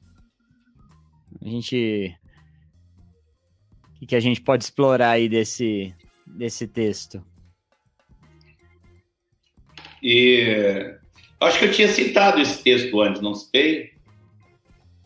Pela graça, sois salvos mediante a fé. Isso não vem de vós, é dom de Deus. Acrescenta, não de obras, para que ninguém se glorie. Então, deixa claro que ninguém vai ser salvo por suas obras. Está claro? Ninguém vai chegar no dia de Deus e dizer: Ó, oh, eu fui tal, eu fiz tudo, eu estou aqui. Não vai existir isso. Não vai existir isso na história. Ah? Para quê? Para que ninguém se glorie. Ah, então isso significa que a fé e a salvação é uma coisa, as obras não têm nada a ver as obras ficam num canto. Então, e, e, a pessoa está aqui isolando o texto. O versículo 10 diz: e, não de obras, para que ninguém se glorie, pois somos feitura deles, dele, criados em Cristo Jesus, para as boas obras. E, e aí, quando você vê o texto todo, você não tem como não ligar com Tiago, Tiago mostra o quê? É óbvio que a salvação é pela fé. Um detalhe importante, que aí você tem que pegar a Bíblia como um todo. A fé que não produz obras tem um nome. Qual é o nome dela? Morta. Morta. Sim. Então tem dois tipos de fé. Tem uma fé que salva e você é salvo pela fé. Mas essa fé que te salva é uma fé viva, que vai produzir obras. Uhum. Se não produzir obras, ela é morta.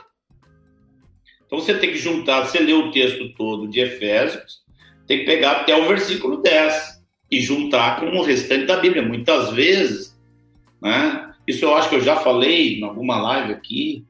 A, prim a, coisa, a primeira coisa que eu fiz, e, primeira não, mas que eu fiz logo assim no, no início da minha fé, foi ler o Novo Testamento todo, uma vez por mês. Então eu lia, lia. Então você vai pegando uma visão do conjunto. Né? Você, aí, depois da quinta, sexta, sétima leitura que você está fazendo, você está lendo um texto, você está lembrando do outro. Então, quanto mais você lê o todo, né, a Bíblia toda, o Novo Testamento todo, o Evangelho inteiro, a Carta aos Romanos inteira, quanto mais você fizer isso, mais você vai ter o contexto de tudo dentro da sua mente mais fácil vai ser você vai ver quando um versículo está sendo usado de forma equivocada. Amém. Sim. Eu, eu vim aqui em Tiago e eu, eu fiquei pensando assim, alguns versiculismos, é, se a gente a gente pode combater ele com outros versiculismos, né? Para a pessoa pensar, puxa, a Bíblia não pode estar tá dizendo essas duas coisas ao mesmo tempo, né? Porque em Tiago diz: verificais que uma pessoa é justificada por obras e não por fé somente. É isso que estava dizendo, né? O contexto, a, tem alguma coisa, alguma coisa de errado não está certa, né? Alguém que crê nisso. É, então é, é, eu só lembrei desse versículo aqui. Marcão, uma coisa que enquanto a gente conversava eu pensei é, que talvez esteja no plano de fundo e que seja algo duas nuances na verdade. É, a primeira, essa, essa, esse problema moderno de respostas rápidas em 140 caracteres. É, se, se, você, se, você, precisa, se, se alguém te manda uma mensagem e você não responde no mesmo dia, é quase que você está declarando que não, não ama essa pessoa, né? E isso cria um vício de que tudo tem que ser rápido e para ontem, né? E eu acho que esse é um, esse é um, esse para mim é um dos sintomas do que pode existir no versiculismo, né? Assim, um, um dos sintomas, uhum. igual a uhum. minha, minha gripe aqui, minha gripe tem tosse, tem o nariz ruim e, enfim, mal-estar. O versiculismo tem algumas alguns sintomas. Uhum. Eu acho que é, é, é, essa, essa mente inquieta que quer respostas a qualquer preço, a qualquer momento, é, impõe que, que o texto diga o que ele quer ouvir, né? Às vezes. Né? A resposta que ele está querendo ouvir. Né? Talvez sejam duas coisas, Gê. Talvez ao mesmo tempo sintoma e ao mesmo tempo causante. Sim, sim, como um círculo vicioso, sim. ou um vício circuloso, como alguns dizem. E, e, porque a mentalidade moderna ela está ajudando muito a degenerar isso tudo cada vez mais. Sim. Tudo tem que ser rápido, tudo tem que ser. E outra, tudo tem que ser eletrônico. Com o exemplo que você deu aqui, você me, me, me ajudou a lembrar de uma outra coisa que eu acho que é muito importante que está acontecendo hoje. Uhum. Que eu acho que é sintoma, mas causante também. Que é a mania de ler a Bíblia nesse negócio aqui. Uhum. Tá? Existe isso aí, você pode pesquisar, você vai descobrir. Existe é, é, formas, é, assim, faz parte do aprendizado, no nosso funcionamento do, do, do, do, psíquico, neurológico, faz parte do aprendizado a memória fotográfica. Ela é importantíssima dentro do aprendizado. Para vocês terem uma ideia, eu uso não só a mesma tradução mas eu uso a mesma edição que eu usava quando me converti. Por quê? Porque eu me habituei no começo a ler essa Bíblia. Então, os versículos estão posicionados aqui, hum. ou à direita, ou à esquerda, ou em cima, ou embaixo, na minha mente. E eu não quero perder isso. Então, quando eu vi, por exemplo, que essa edição que eu usava, ela estava desaparecendo do comércio, eu fui lá e comprei mais umas Bíblias. Hoje eu uso uma que eu ganhei aqui, que o Benito Queridão me deu essa grandona aqui de letra grande, mas é a mesma paginação. Ninguém é obrigado a fazer dessa forma, mas eu tenho falado já tem alguns anos. Quem não usa a Bíblia física, se você não quiser usar a mesma com a mesma paginação, eu já acho que você está perdendo alguns recursos. Se você tem uma Bíblia com uma determinada paginação, vá lá na, numa livraria e compre mais umas cinco ou seis, porque você vai adquirir esse vício gostoso de uhum. sublinhar, de anotar, e você vai destruir a Bíblia. Eu já destruí aqui umas cinco, seis Bíblias, não sei quantas Bíblias eu destruí aqui. Então, é, é, mas você a, a, memória fotográfica é importante e vai te ajudar a ver contexto. Então hoje o cara bota a Bíblia aqui, o cara tá lendo no celular, cabe quantos versículos ali na tela que ele tá vendo? Ele não tem uma imagem do contexto na, na mente. Uhum. Ó, quando eu vi que tinha um negócio lá do do Olive Tree, que eu baixei lá, que eu tinha um iPad, eu passei meses pegando todas as minhas anotações de tudo quanto é Bíblia e jogando ali para dentro do Olive Tree. Anotei, anotei, rabisquei, blá. Depois, quando eu fui usar, eu disse, não quero. Eu quero minha Bíblia de volta. Porque você aparece na tela alguns versículos. Isso não te ajuda. Aí, pô, o Marco tá defendendo aí coisa caduca, coisa vencida, não quer aceitar a modernidade. Eu digo assim: você tem prova que toda modernidade é, traz benefícios? Você tem prova disso? O que acontece com o Marcos, que faz live na terça e fala contra a internet na quinta, né? Bom, aqui, ó. Quando eu vou ler minha Bíblia, tá aqui, ó. Não vou na internet ler minha Bíblia, eu vou, vou ler aqui, minha Bíblia física. Ô, Marcos, outro. A, a, minha mais recente já tá toda destruída, já passou na mão do reconstrutor lá, do meu irmão que arruma esse negócio. Ô, Marcos, Mas eu tenho certeza do benefício disso. Sim. Outro, outro atalho mental que eu, ve, eu vejo por mim, assim, eu, eu tenho me exercitado, porque eu percebi isso há um tempo, e eu tenho me exercitado na, na Bíblia física e na, nas anotações.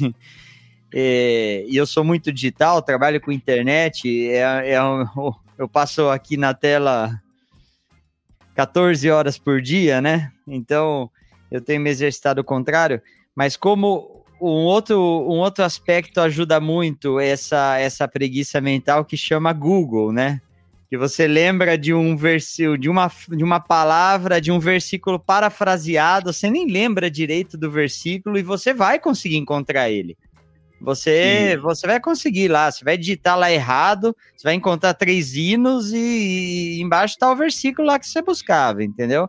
Isso cria Eu essa... isso utilíssimo. É, é utilíssimo. utilíssimo.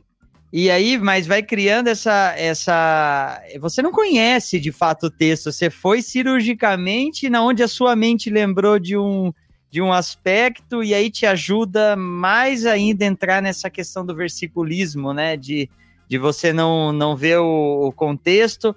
Aí você tá aqui numa linha de raciocínio, lembrou de um versículo, foi lá no Google, buscou aquele versículo, bateu com o que você está pensando, ah, isso é isso. A palavra confirmou que o, o, o meu pensamento. Mas é, aí você é atrapalhado pelo benefício da tecnologia, que é você poder encontrar, que é você. Eu é... uso muito esse recurso. Eu uso. Esse recurso é boníssimo. Sim. Só que quando eu encontro o versículo, eu vou lá, pego a Vai minha lá e lê tudo, né? e vou ler. Vou ler, vou ler o capítulo, vou procurar o contexto, porque se aquele versículo é a minha, minha mente, eu creio que o Espírito Santo trouxe ele à minha mente, então eu vou lá.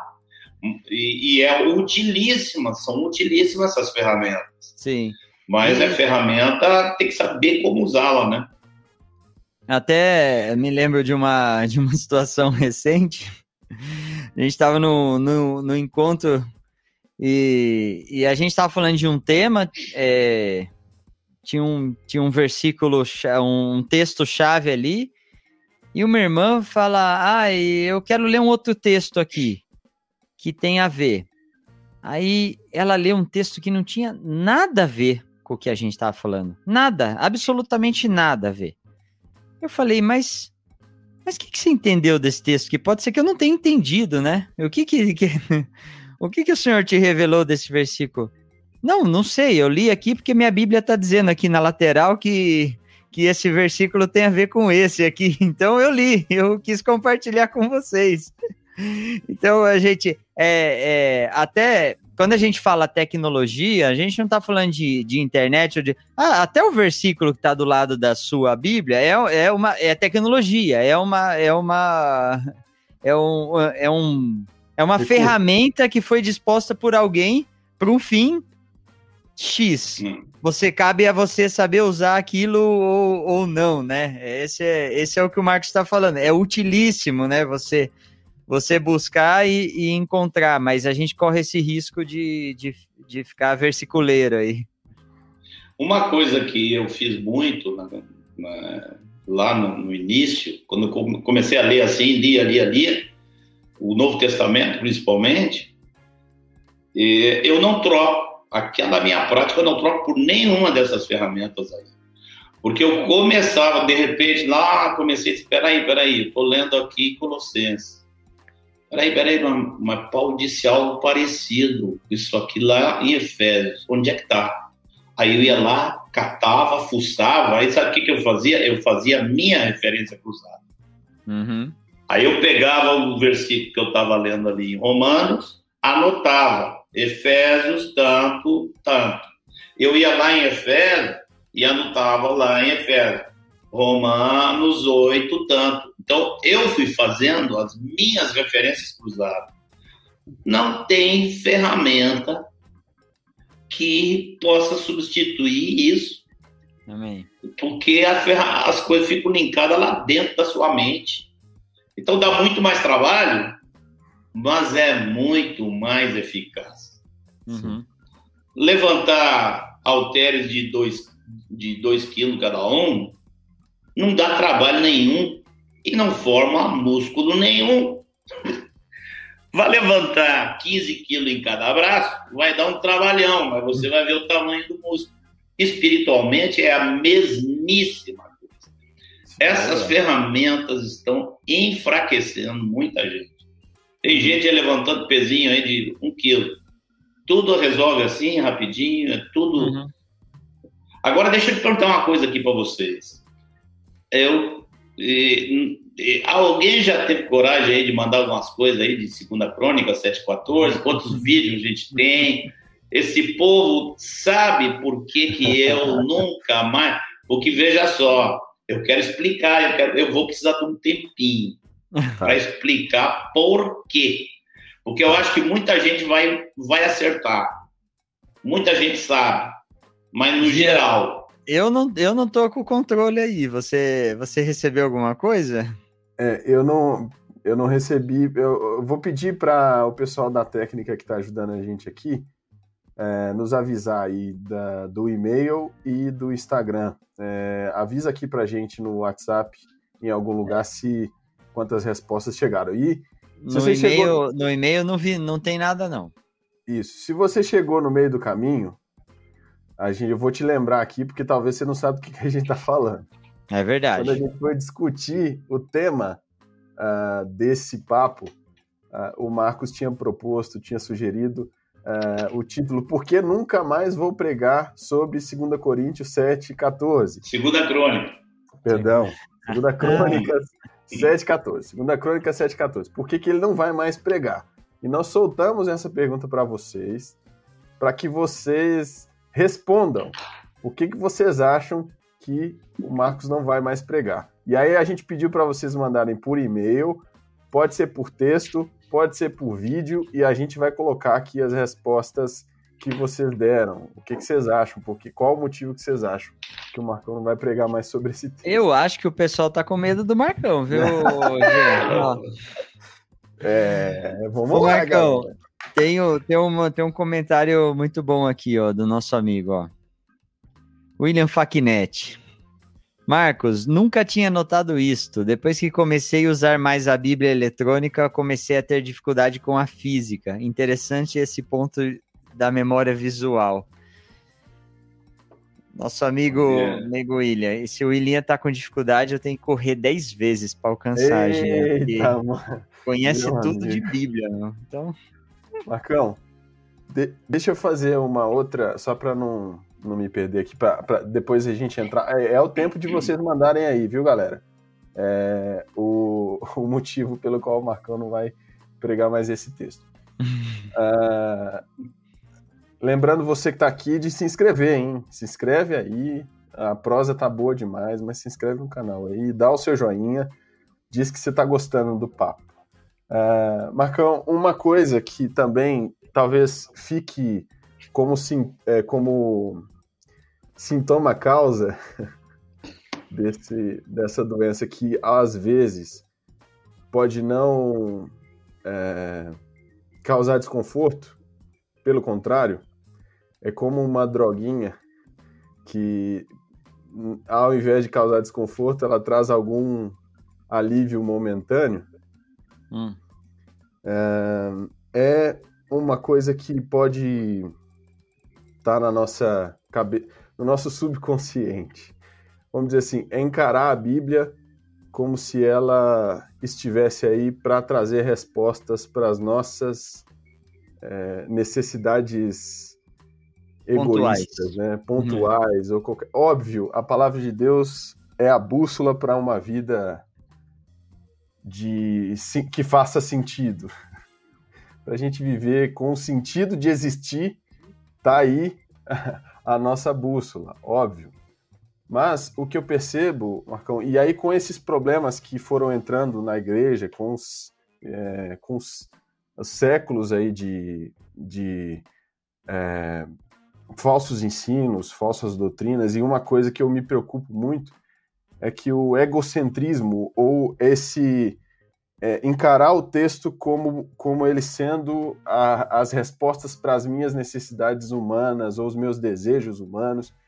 E a palavra de Deus é, nos traz, nos revela algo muito maior, né? Assim, óbvio que a Bíblia tem soluções para alguém, por exemplo, ser uma pessoa é, moderada com as finanças. Se você vai lá na Bíblia, você vai ver, a palavra de Deus ensina sobre isso. Como você vai, como você vai tratar bem o dinheiro, até dos uhum. animais, cuidar bem dos animais, tem, tem de tudo. Mas é, a Bíblia não está em torno do homem, né? A Bíblia não gira em torno do homem. E eu fico pensando que talvez encarar as escrituras, eu estou dizendo que na, na maioria das vezes a gente não vai fazer, não vai para o texto bíblico com essa consciência, às vezes, né? Talvez. De que você está indo querer. E aí, talvez, uma coisa que nos viciou também é ir para os textos na hora da crise. Quando Isso. acontece um problema, uhum. aí você sai atrás de, de achar soluções ali. Mas o ensino de sustentação que serve para conhecer, e aí para mim isso já basta. É, as escrituras me fazem conhecer o meu Senhor o coração dele, o que ele pensa, né? É, Jean, eu acho que você, você agora mexeu com a causa maior dessas problemáticas. Né? Me faz lembrar de novo do livro do, do Ortiz, o discípulo, porque ele falava que esse, esse evangelho, que era feito dos textos que os evangélicos sublinham, ele chamava esse evangelho de antropocêntrico. Quer dizer, uhum. que tem o homem no centro. Né? Que nós temos que mudar a, a própria compreensão do Evangelho. que o evangelho tinha Cristo no centro e que na cabeça e, assim do mundo evangélico, vamos dizer assim, estava o homem no centro. E, na verdade, são dois tipos distintos de Bíblia que, pessoa, que as pessoas têm. Eu vou te dizer assim, tentar resumir. O que, o que tentar dizer em um minuto o que, que é a Bíblia que eu tenho dentro da minha cabeça hoje. Uhum. Né? A gente tem falado lá no, uhum. no nosso canal do Fundamentos, né? E, e, o que, que é a Bíblia que tem? Deus queria uma família. Uma família de pessoas semelhantes a ele.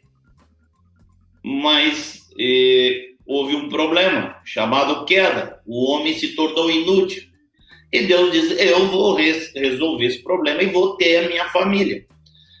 Deus tinha duas opções: esquecia aquela raça, jogava Adão e Eva fora e dizia: Aqui não, ninguém presta, e fazia uma nova criação, ou ele pegava e fazia uma nova criação daquela mesma raça.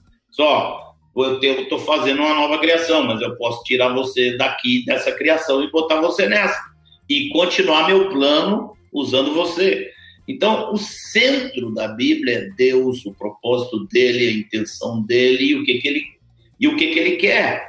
E a misericórdia dele é manifestada ao resgatar os que fazem parte da primeira criação e transportá-los. Ele nos libertou do império das trevas e nos transportou para o reino do Filho do seu amor. Muita gente não tem essa Bíblia na cabeça. Eu vou te dizer como é que é a Bíblia que eu vejo que está na cabeça de muita gente, principalmente os que tomam esse viés que o Jean observou agora. O texto de João, capítulo 1, Evangelho de João, capítulo 1, diz assim: No princípio era o Verbo, e o Verbo estava com Deus, e o Verbo era Deus. Ele estava no princípio com Deus. Todas as coisas foram feitas por intermédio dele. É assim que João introduz o seu evangelho. Agora eu vou te dizer qual é o evangelho que às vezes me parece que está na mente de muitos. É mais ou menos assim. No princípio era o homem. E o homem estava feliz.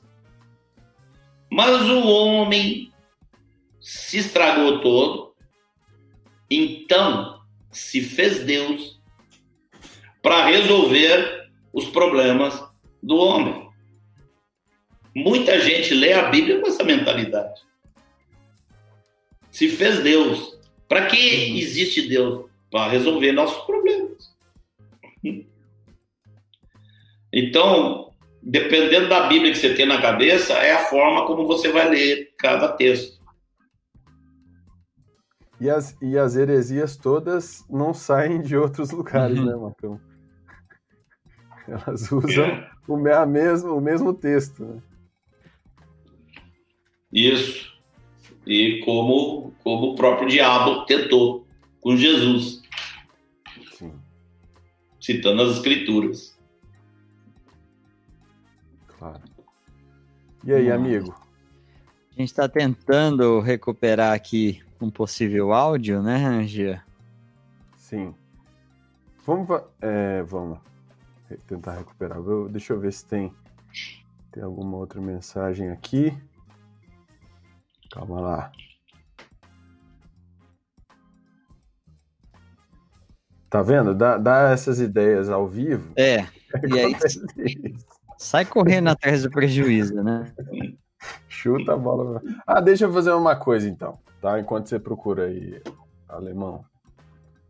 Vamos fazer uma pausazinha pro Marcão a gente ouvir as respostas sobre por que o Marcos não vai pregar mais sobre 2 Crônica 7,14 e depois ele falar um pouco disso. Tem gente curiosa aqui. O pessoal está escrevendo, fala! Por quê? Ai, que bom. Essa curiosidade é boa. É, eu vou falar, vou anunciar aqui os irmãos, a, a, as pessoas que ganharam uma caneca do podcast Fundamentos. Ó. A minha tá muito. A luz tá forte aí. Mas teve gente que ganhou uma caneca, porque na última transmissão nós pedimos para os irmãos mandarem testemunhos e vieram três testemunhos aqui que não vai dar para ler hoje, mas eu vou dizer. Então, se você tá aí, se você ganhou a caneca, manda um, um endereço para gente nesse e-mail que a gente já disse aí, nós vamos mandar a caneta pra, caneca para vocês. Quem ganhou? Sueli Aragão, que sempre está aqui com a gente. A Ana Queiroz e a Cláudia Oliveira. Então, se você é uma dessas três pessoas, manda um e-mail para a gente com seu endereço, que a gente vai mandar uma caneca dessa. E lembrando vocês, Boa. aguarda, segura que a lojinha vai nascer, hein? Então vocês vão poder é, ter uma caneca também do podcast. Gia, isso significa alguma coisa? Segurar de dois assim? Por quê? Ah, na Ah lá. lojinha, né? Da lojinha, isso. Ah, tá. É, é. Vamos dizer. é sobre mensagem subliminar. Então vou explicar para vocês rapidinho, gente. É, se você ver depois também. A gente tem uma questão importante com respeito à, à loja. Ah, o frete é, é mais caro para enviar uma caneca do que a própria caneca, às vezes. tá? Então, o que, que a gente fez para mitigar esse problema, para resolver esse problema? Nós só vamos vender de duas. Por quê? Porque o preço do frete cai muito e para algumas pessoas esse frete pode até ficar de graça. E aí o que, que você pode fazer? Você pode comprar e dar para alguém de presente. Você compra duas e aí você presenteia alguém com uma das canecas. Mas a gente avisa mais para frente, se conecta com a gente no Instagram, no e-mail, enfim, fica aqui, acompanha a gente por aqui que a gente avisa quando a lojinha estiver funcionando. Boa. Resgatou Olha, aí, amigo? Gia, eu, eu acho que eu consigo colocar do meu celular no microfone. Vamos Põe. tentar? Vai, Vamos lá. vamos.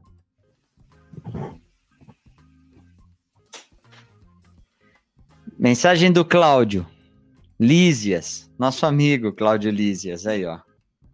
Claudião. tem gente muito mais qualificada para responder isso e certamente já passou na cabeça de muita gente é, alguma dúvida a respeito desse, desse texto, né? Se o meu povo, que se chama pelo meu nome, se humilhar, me buscar, mas eu acho que uma das razões para o Marcos não pregar esse texto é a, a, a utilização que se faz desse texto, né? Como se é, havendo alguma coisa, né?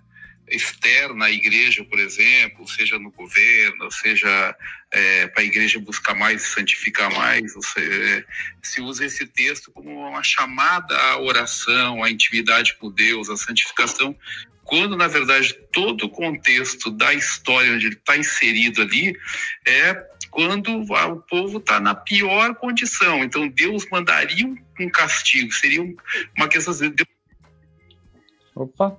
Vamos ver? Ups. Então é Deus mandando Você passou o dedo na frente, amigão. Do... Não, acho que não. Acho que cortou mesmo.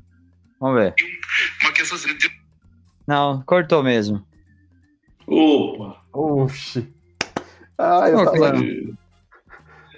Olha, tava esperando. Pô, Claudião, quando eu chegar, eu, eu- vou te mandar o link aí, Claudião. Você entra ao vivo e explicar Ó. pra gente aí. Fala aí, Marcão, fala aí. ó, deu para ver que o Claudião estava indo assim, não só em direção ao alvo, mas quando fale assim, já vê que ele está indo quase em direção à mosca ali. Tá? E, e Claudião, olha só que alegria o Claudião vai aparecer aqui. Querido Cláudio, um grande abraço para toda a família. Muitos anos de, de amizade, de companheirismo na fé. Bom, podemos colocar algumas mensagens aqui do pessoal que escreveu no chat, lá. amigo? Vamos lá. Mano, Vamos, ó. É... Pera lá, deixa eu achar. Tem pelo menos duas aqui, ó. Ah, Professor Márcio Rocha. Aqui, ó. Vamos lá. É, tentando responder em poucas palavras, segundo a Crônica 7,14, é uma promessa que o Senhor fez dentro de um contexto de juízo divino. Então, se o meu povo orar, é, se o meu povo orar, me buscar, é, está após Deus ter dito: se eu fechar os céus, se e outras coisas, né? E uma série de juízos. Ah, depois teve um texto, uma participação também do Alessio Correia. O Alessio escreveu: Olá, amados. Marcos não mais pregará, segundo a Crônicas 7,14, porque ele está na igreja e essa igreja já se converteu. Ou seja, esse versículo é para os que ainda não nasceram de novo. Muito boa. Vamos lá, posso, posso entrar Mano. com a minha, minha parte sobre a, a, a, a resposta aí, pessoal? Vai, Vai lá, Ó, Marcão. Você tem duas horas e quinze, tá? Não passe de duas horas e quinze. vocês aqui é a turma da vigília mesmo. Ah, a gente é Vamos lá. Olha, veja só. O que o Alessio falou tem sentido. Tem sentido, tá? E, vai mais ou menos na direção. É, é, o que o Alessio falou está corretíssimo. Tá? Que a igreja já é um povo convertido. No entanto, eu diria que a, a, essa questão da, do uso da palavra converter, né?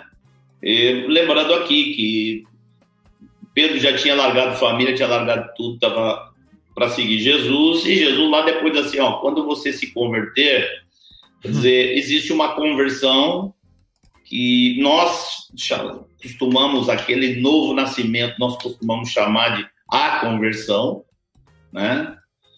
É, mas ali Deus está falando se converter dos seus maus caminhos. No entanto, a, a, a, a resposta de Márcio Rocha ela foi completamente na mosca e tem a ver com tudo que nós estamos falando aqui. Porque assim, é, eu estou dizendo com essa pergunta, eu estou dizendo mais a mesma, mais ou menos a mesma coisa que o Ivan Baker disse quando falou lá do, do, do, do escrito que estava lá. Né? Uhum. O sangue de Cristo nos purifica de todo pecado. Ele disse isso não está na Bíblia. Ou seja, eu nunca vou pregar que o sangue de Cristo purifica de todo pecado. Eu vou pregar o quê?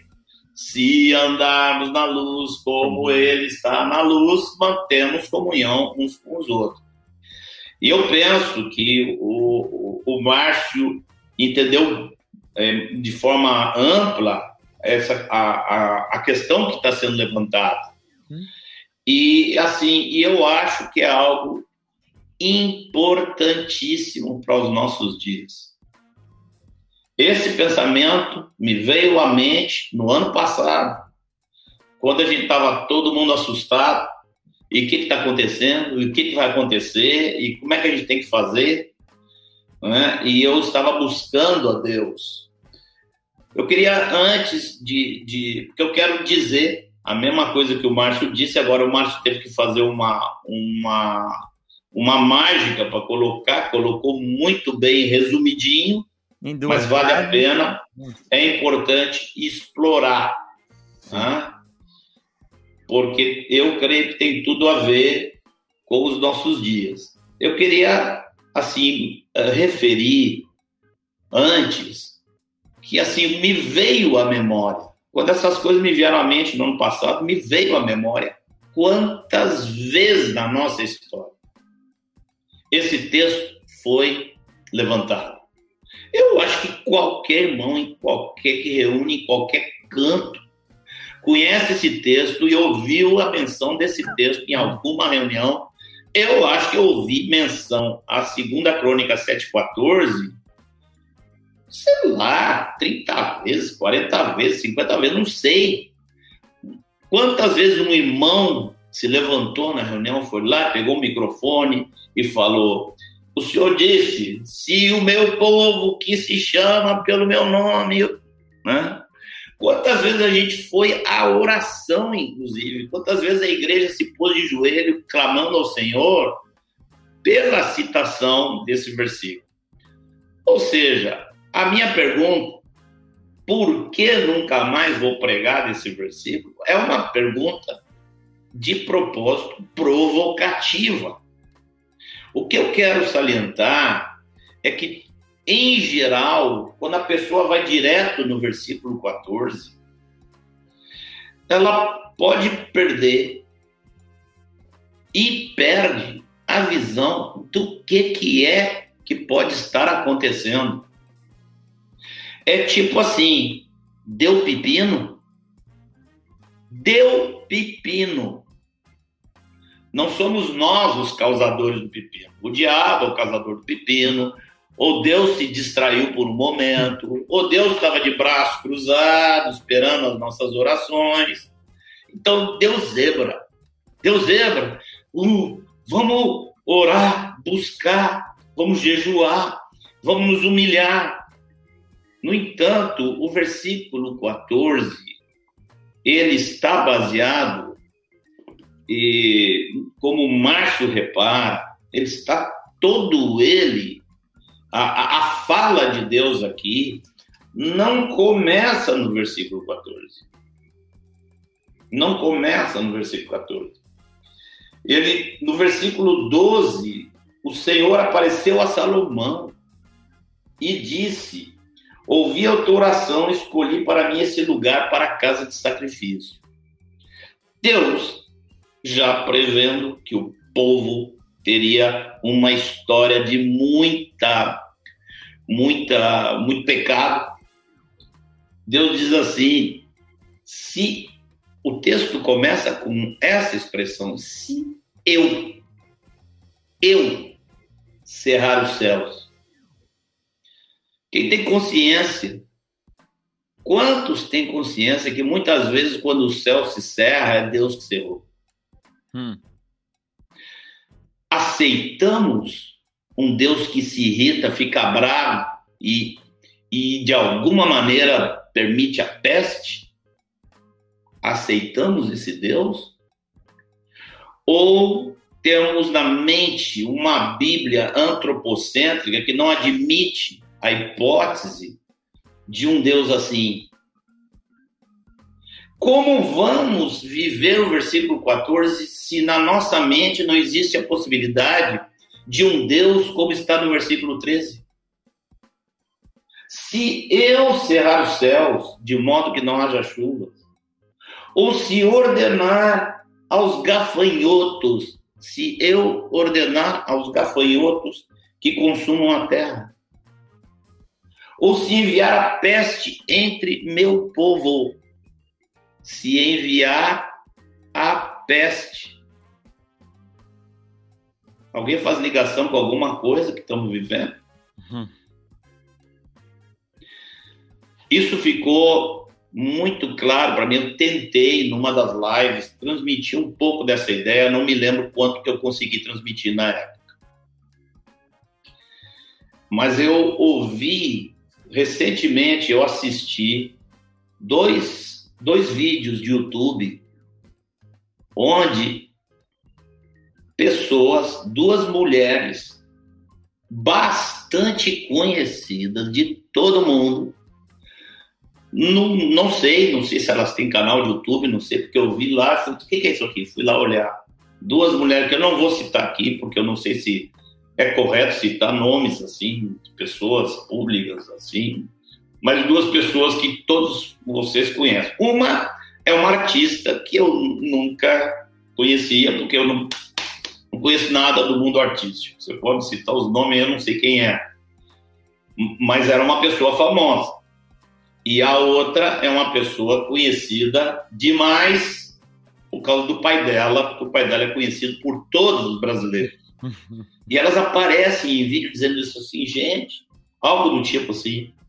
Ninguém está pensando, não, que esse negócio todo está acontecendo, que Deus está bravo.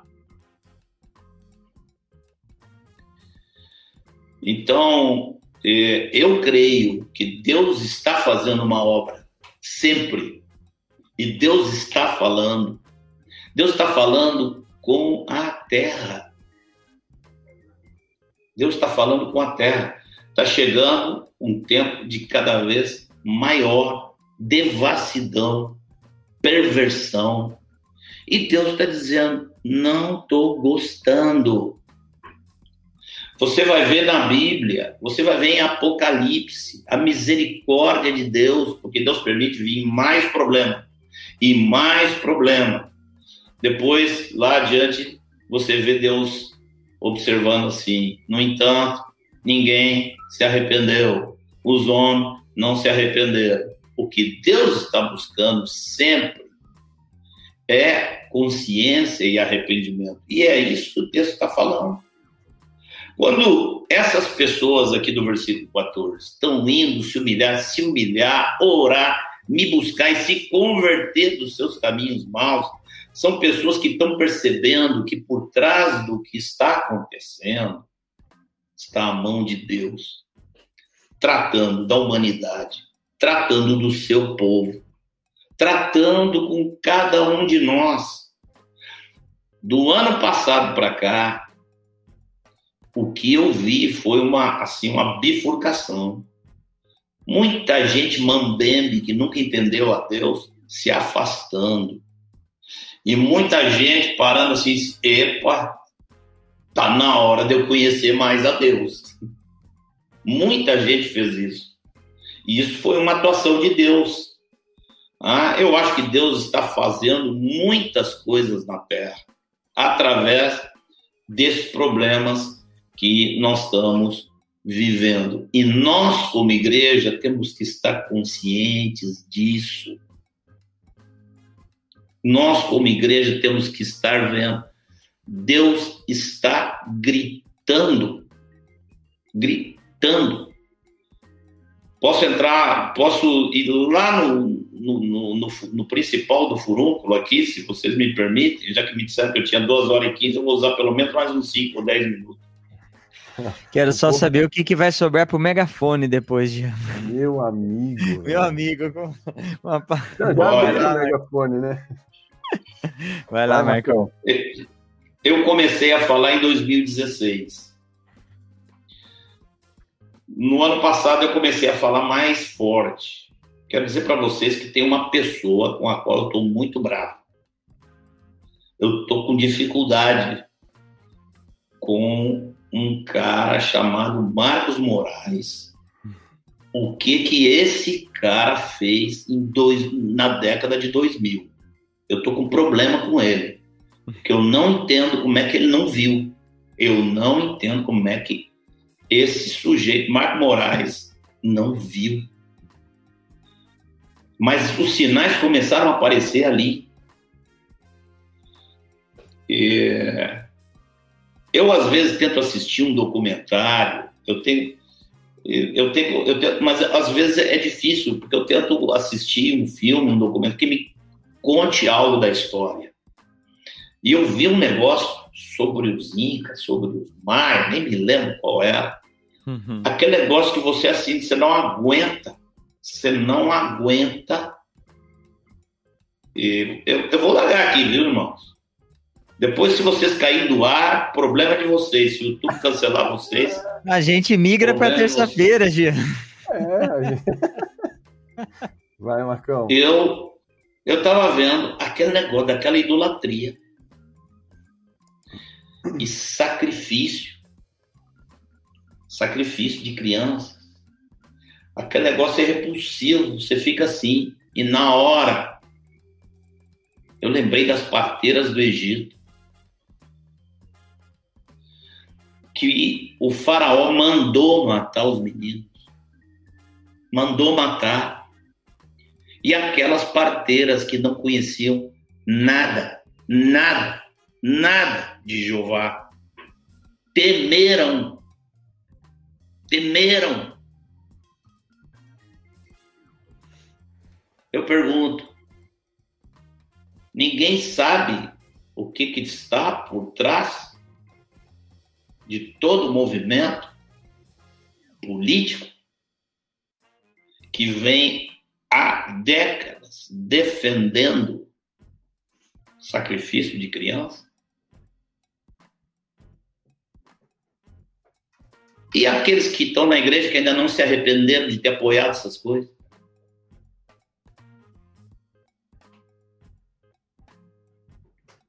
Quem, como é que é o Deus, como é o Deus que está na cabeça deles? Eu tento entender Marcos Moraes de 10, 15 anos atrás e não consigo. Digo, tinha alguma coisa muito errada para eu não me ter me levantado contra isso. Eu me lembro que eu via, eu via dentro da igreja, eu via as pessoas pouco se importando dentro da igreja com esse assunto. Pouco se lixando. Não, o cara está aí prometendo benefícios sociais. Vamos apoiar. Então, é, eu penso, eu vou. É o que eu estou pregando. Agora eu vou dizer para vocês o que, que é que eu estou pregando. Eu estou pregando aqui, 2 Crônica 7, 14. Fundamentado no 13. Hum, hum. Eu estou pregando aqui que Deus está tá chamando a nós todos para nos humilharmos, nos arrependermos, principalmente de não termos dado importância ao sacrifício de crianças. Não temos termos visto que isso é de criança. Eu penso que eu não preciso ser mais claro, precisa ser mais claro. Eu estou falando, eu preciso explicar que essa criança está assim, encolhida lá, e sai do umbigo dela um canal através do qual ela se alimenta, e os homens a estão matando. E, e isso está acontecendo no Brasil, e isso vai crescer no Brasil, e nós não nos importamos. Estamos muito equivocados se pensarmos que Deus não está ligando para isso. Estamos muito equivocados. Se pensarmos que Deus não está vendo isso. Quando Deus chegou no limite com a nação de Israel, era porque a nação de Israel estava fazendo o sacrifício de seus filhos a Moloque. Então, qual a diferença do que acontece hoje? Qual a diferença? E, não sei, e não sei se depois o YouTube cancela o canal de vocês, por causa do que, do que eu estou falando aqui. Procurei não usar as, palavras, as palavras gatilho, as palavras proibidas, que são gatilho. Não, Mas eu, na verdade, eu estou pregando 2 Crônica 7,14 à luz de 2 Crônica 7,13. Porque isso está acontecendo nos nossos dias e é isso que Deus está requerendo da igreja que a igreja avalie seus caminhos em todas as, as coisas. E que nós não ousemos pensar que somos seguidores do autor da vida. Eu, graças a Deus, nunca botei, nunca botei minha, minha, nunca botei minha, meu respaldo. Uhum. Levei muito tempo para saber quem é que estava defendendo uma coisa, quem é que estava defendendo outra mas hoje está muito claro, está muito escancarado. Então, é, eu penso que Deus está nos chamando para isso. Deus está nos chamando para humilhação, para arrependimento, para avaliar nossos maus caminhos, à luz de como Ele é. Sim. E o Deus que está na nossa mente se não inclui esse Deus que está aqui no versículo 13, não é o Deus das Escrituras. Não é. Você sabe por que, que existe o evangelho das ofertas? Porque é o que o povo quer ouvir, mas não é só isso. Não é só isso. É porque tem gente que prega isso, porque sabe o que é que o povo quer uhum. ouvir. Sabe o que, que o povo gosta de ouvir e explora isso.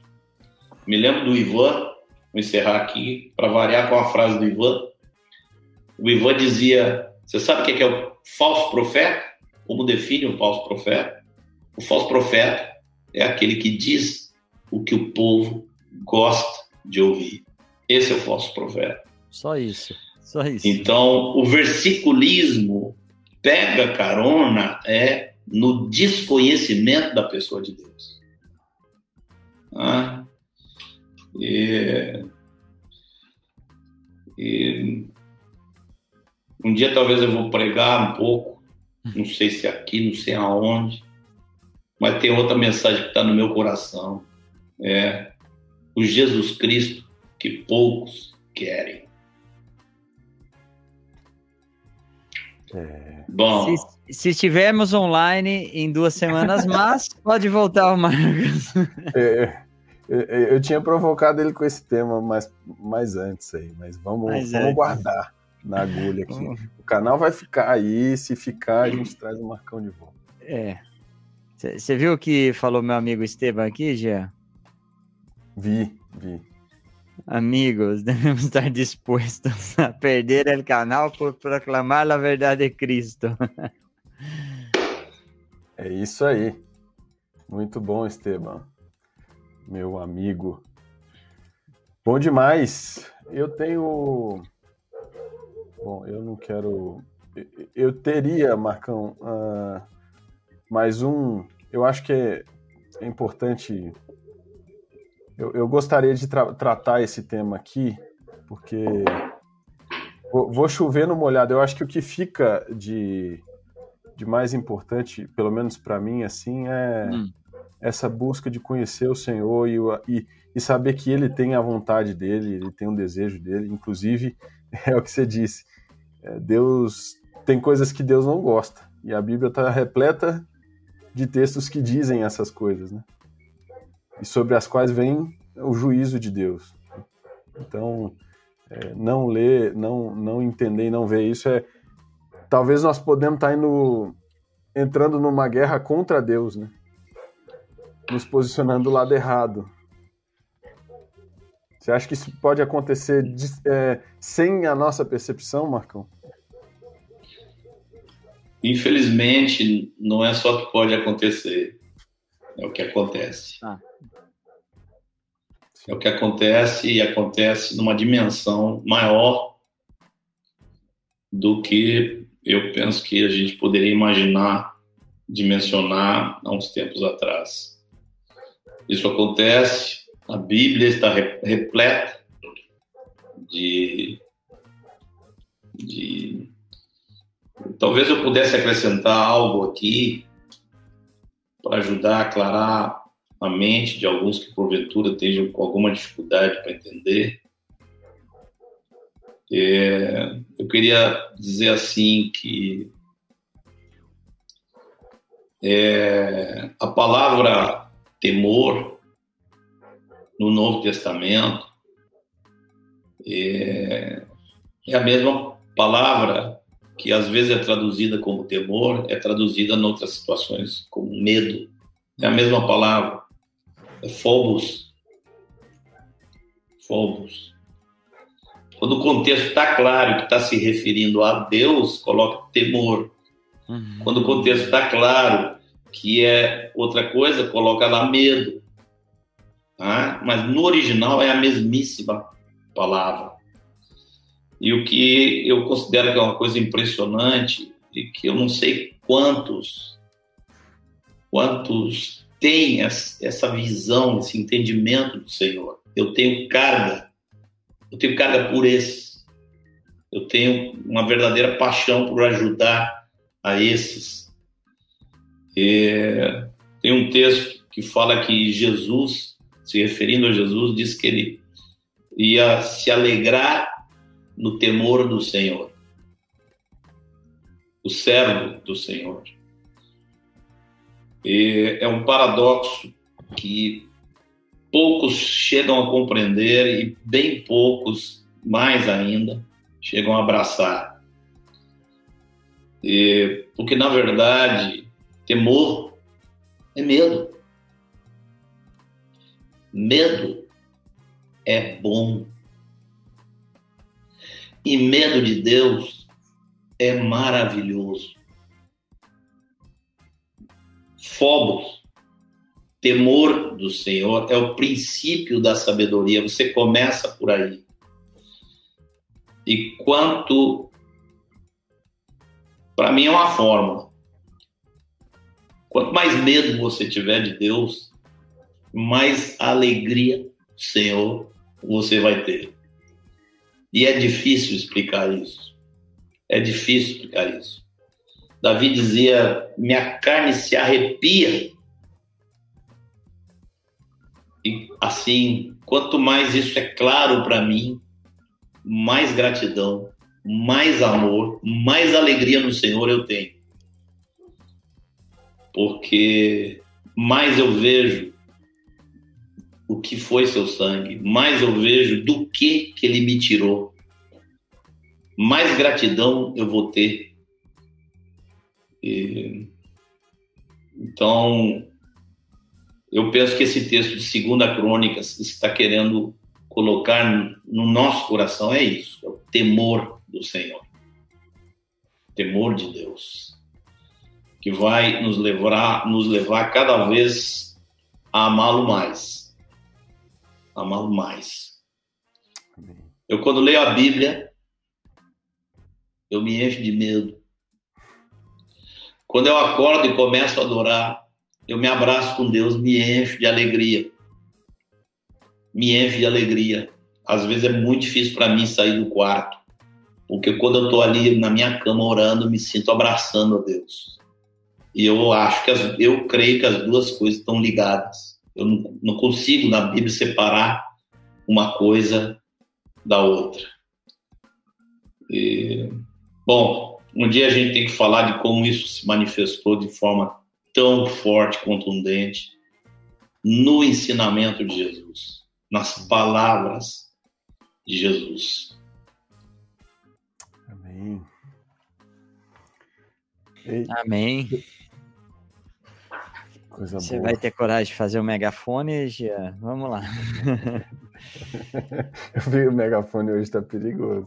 Gente, lembrando aqui, ó, verifica a tua inscrição aí, aqui embaixo, ou no teu celular, verifica a tua inscrição. Do lado da inscrição tem um sininho.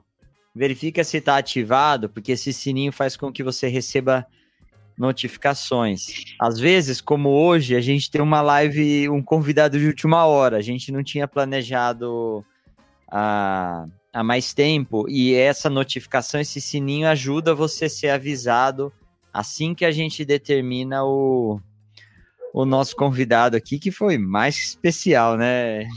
Foi, é, foi, foi, muito bom. É, quero dar um recado aqui, ó. Segunda-feira, que geralmente todas as segunda, não, é, era de quinta, passou para segunda que a gente tem um podcast em espanhol. Próxima segunda não teremos podcast em espanhol, oh. Gia. Não teremos. pessoal é por, saudade, cara. Por falta de convidados? Não. não. Porque eu e meu amigo Esteban vamos descansar na segunda-feira. Motivo não, não, não, não, faremos podcast. Esse é, a, é o verdadeiro motivo. Vamos descansar. Não é por ah, falta de convidado, é por falta de apresentador. É por falta de apresentador. É isso. E aí a gente, pra, para a próxima segunda-feira, a gente já começa a pensar aí é, em quem a gente vai chamar. Aproveita, faz uma maratona lá no, na, série, na série sobre família. É, que a gente fez os quatro últimos episódios em espanhol foi sobre, sobre família sobre família, criança de fi... é, criança, olha só, criação. Ah, ele Portunhol. Perdão, perdão, perdão, pequei. é, criação de filhos, o papel da esposa e o sacerdócio do marido. Foram esses os quatro temas abordados. Aproveita, maratona lá, deixa o seu like. Falando sobre essa live, terminando é, essa transmissão, deixa o seu comentário embaixo do vídeo, não esse comentário do chat, deixa o teu comentário, que isso é muito importante para o engajamento desse vídeo, para o YouTube, YouTube reconhecer que esse conteúdo é relevante para as pessoas. E como é relevante, não? Foi Sim. muito, foi muito bom. E do, dos recados que eu lembro, Gia, são esses. Vou, eu vou dar mais um aqui para vocês. Eu, cara, eu fico com um monte de, de versiculismo na cabeça aqui, mas vamos deixar para a próxima. É, é, eu vou lembrar vocês, irmãos, vou aproveitar aqui a turma que está aqui com a gente até agora. É, nós queremos alcançar outros irmãos, outras pessoas que precisam, que podem ser abençoadas com esse material, com esse conteúdo. Irmãos que às vezes estão é, buscando é, quem, o que o Marcão falou assim, quem nunca foi versiculista que atira a primeira pedra. Né?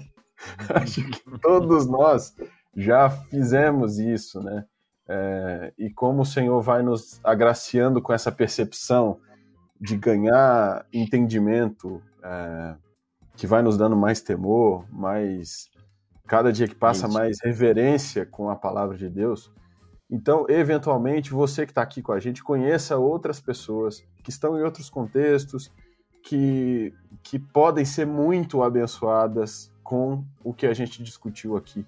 Então faz um trabalho aí de Amém. selecionar irmãos que você, às vezes, na sua história de vida, você já conviveu, já teve junto e que eventualmente é, você perdeu o contato. Eu fi, eu tô fazendo isso, eu fiz isso hoje hum. e quero procurar irmãos. Tem um irmão que na minha adolescência me ajudou muito é, em uma congregação que está morando em outro país. Eu quero ir atrás dele, eu quero mandar para ele esse conteúdo. Eu não sei como é que ele tá, não sei como é que tá a fé dele, mas essa pode ser uma porta para além de edificar outros irmãos, é, retomar uma conversa, um contato, uma alguma porta pode se abrir aí, né? Então eu quero te animar a fazer esse exercício de pegar esse link e aí com, como é alguém que você conhece, é, vale a pena uma explicação, porque eventualmente a pessoa vai ver um vídeo de 3 horas, 2 horas e 20 lá, ela pode não se encorajar, mas explica qual que é o tema, explica que você assistiu, que você estava com a gente, que foi um tema que te abençoou, enfim. É, a gente quer que esse conteúdo aqui chegue para essas pessoas, para edificar essas pessoas. Do mesmo jeito que para mim, é, mesmo que não tenha sido por essa live aqui, mas entender esses conceitos, entender essas coisas foi um bálsamo para minha vida, né? Foi agregando mais segurança, mais confiança no Senhor. Então eu te animo a fazer isso aí. Lembrando outro detalhe que lá no, nas plataformas de streaming de áudio, vocês podem ouvir os podcasts, eles estão atualizados. Nosso parceiro Breno está fazendo um trabalho Boa, de, de colocar lá para gente. Então vocês podem ouvir também tá eventualmente está no carro, está fazendo alguma coisa, está indo para algum lugar, é, você pode ouvir também. Tem foto hoje. Vamos pôr? Tem foto, Léo? Vai, Léozinho. Vamos ver as fotos do povo aí que estava aqui com a gente. Rosângela, Cauane e João de Curitiba, Paraná. Um abraço para vocês. Vamos lá. Olha o Gil aí. O Gil e a Mônica de São Paulo, nossos amigos. Tá frio lá também, dá pra ver, né? Quem mais? Lúcia de Chique Chique na Bahia. Aí, Olha ó. aí. A terra do Reuel. de Santiago a Chique Chique. Ellen e Jordan de Florianópolis, Santa Catarina. Um abraço para vocês. Tem mais, Léo? É isso. Obrigado, pessoal. Vocês que mandaram a fotinha. A gente fica mais perto assim, vendo que vocês estão com a gente aqui, né? Muito bom. Mas, Jean, mas Vai. a parte das brincadeiras, passa o megafone pro homem aí. Não, eu vou fazer isso. Aí, cara. ó. Vou fazer isso. Ô, Marcos, para esse episódio, se nós pudéssemos te dar um megafone para você dar uma palavra para a igreja. Que palavra seria essa? E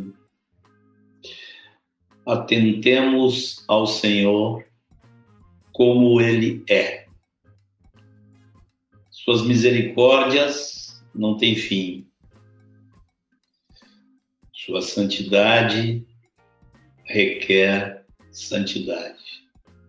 Atentemos ao Senhor de forma plena.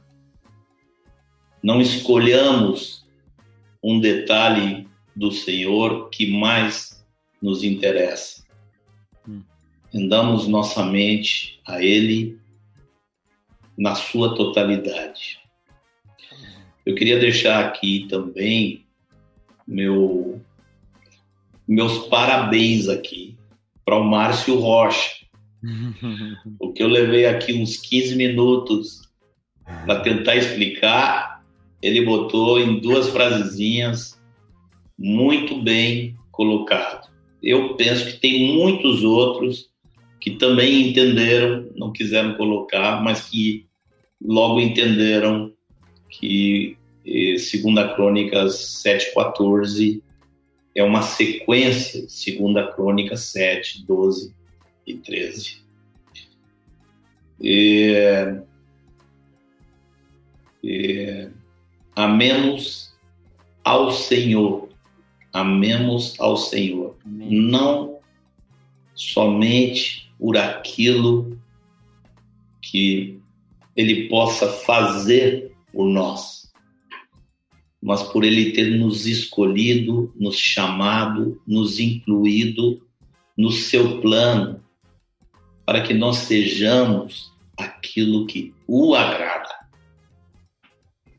Essa seja a nossa relação com Deus conhecê-lo e agradá-lo em todo o nosso viver, segundo tudo aquilo que a fé nos possibilita. Porque pela fé nós vivemos em Cristo. Amém. Amém. Amém.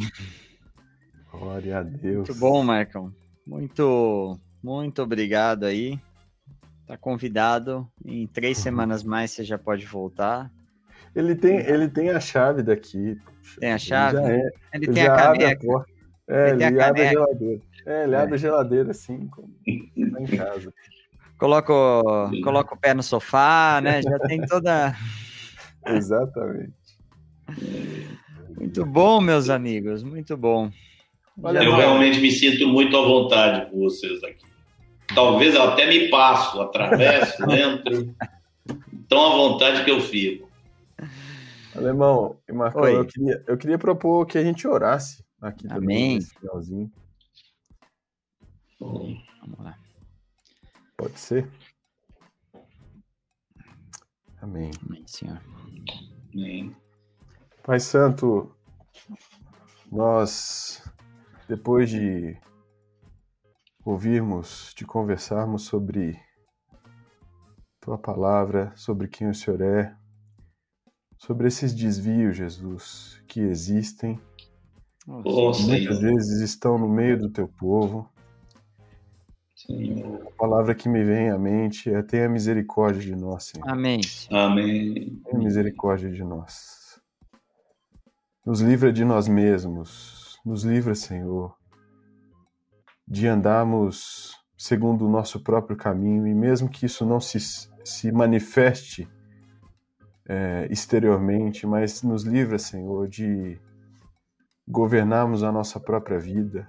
Amém. O descanso foi para nós ter sido chamados para sermos ovelhas do bom pastor. E nos ajuda, Senhor, a ser conduzidos pela tua boa mão.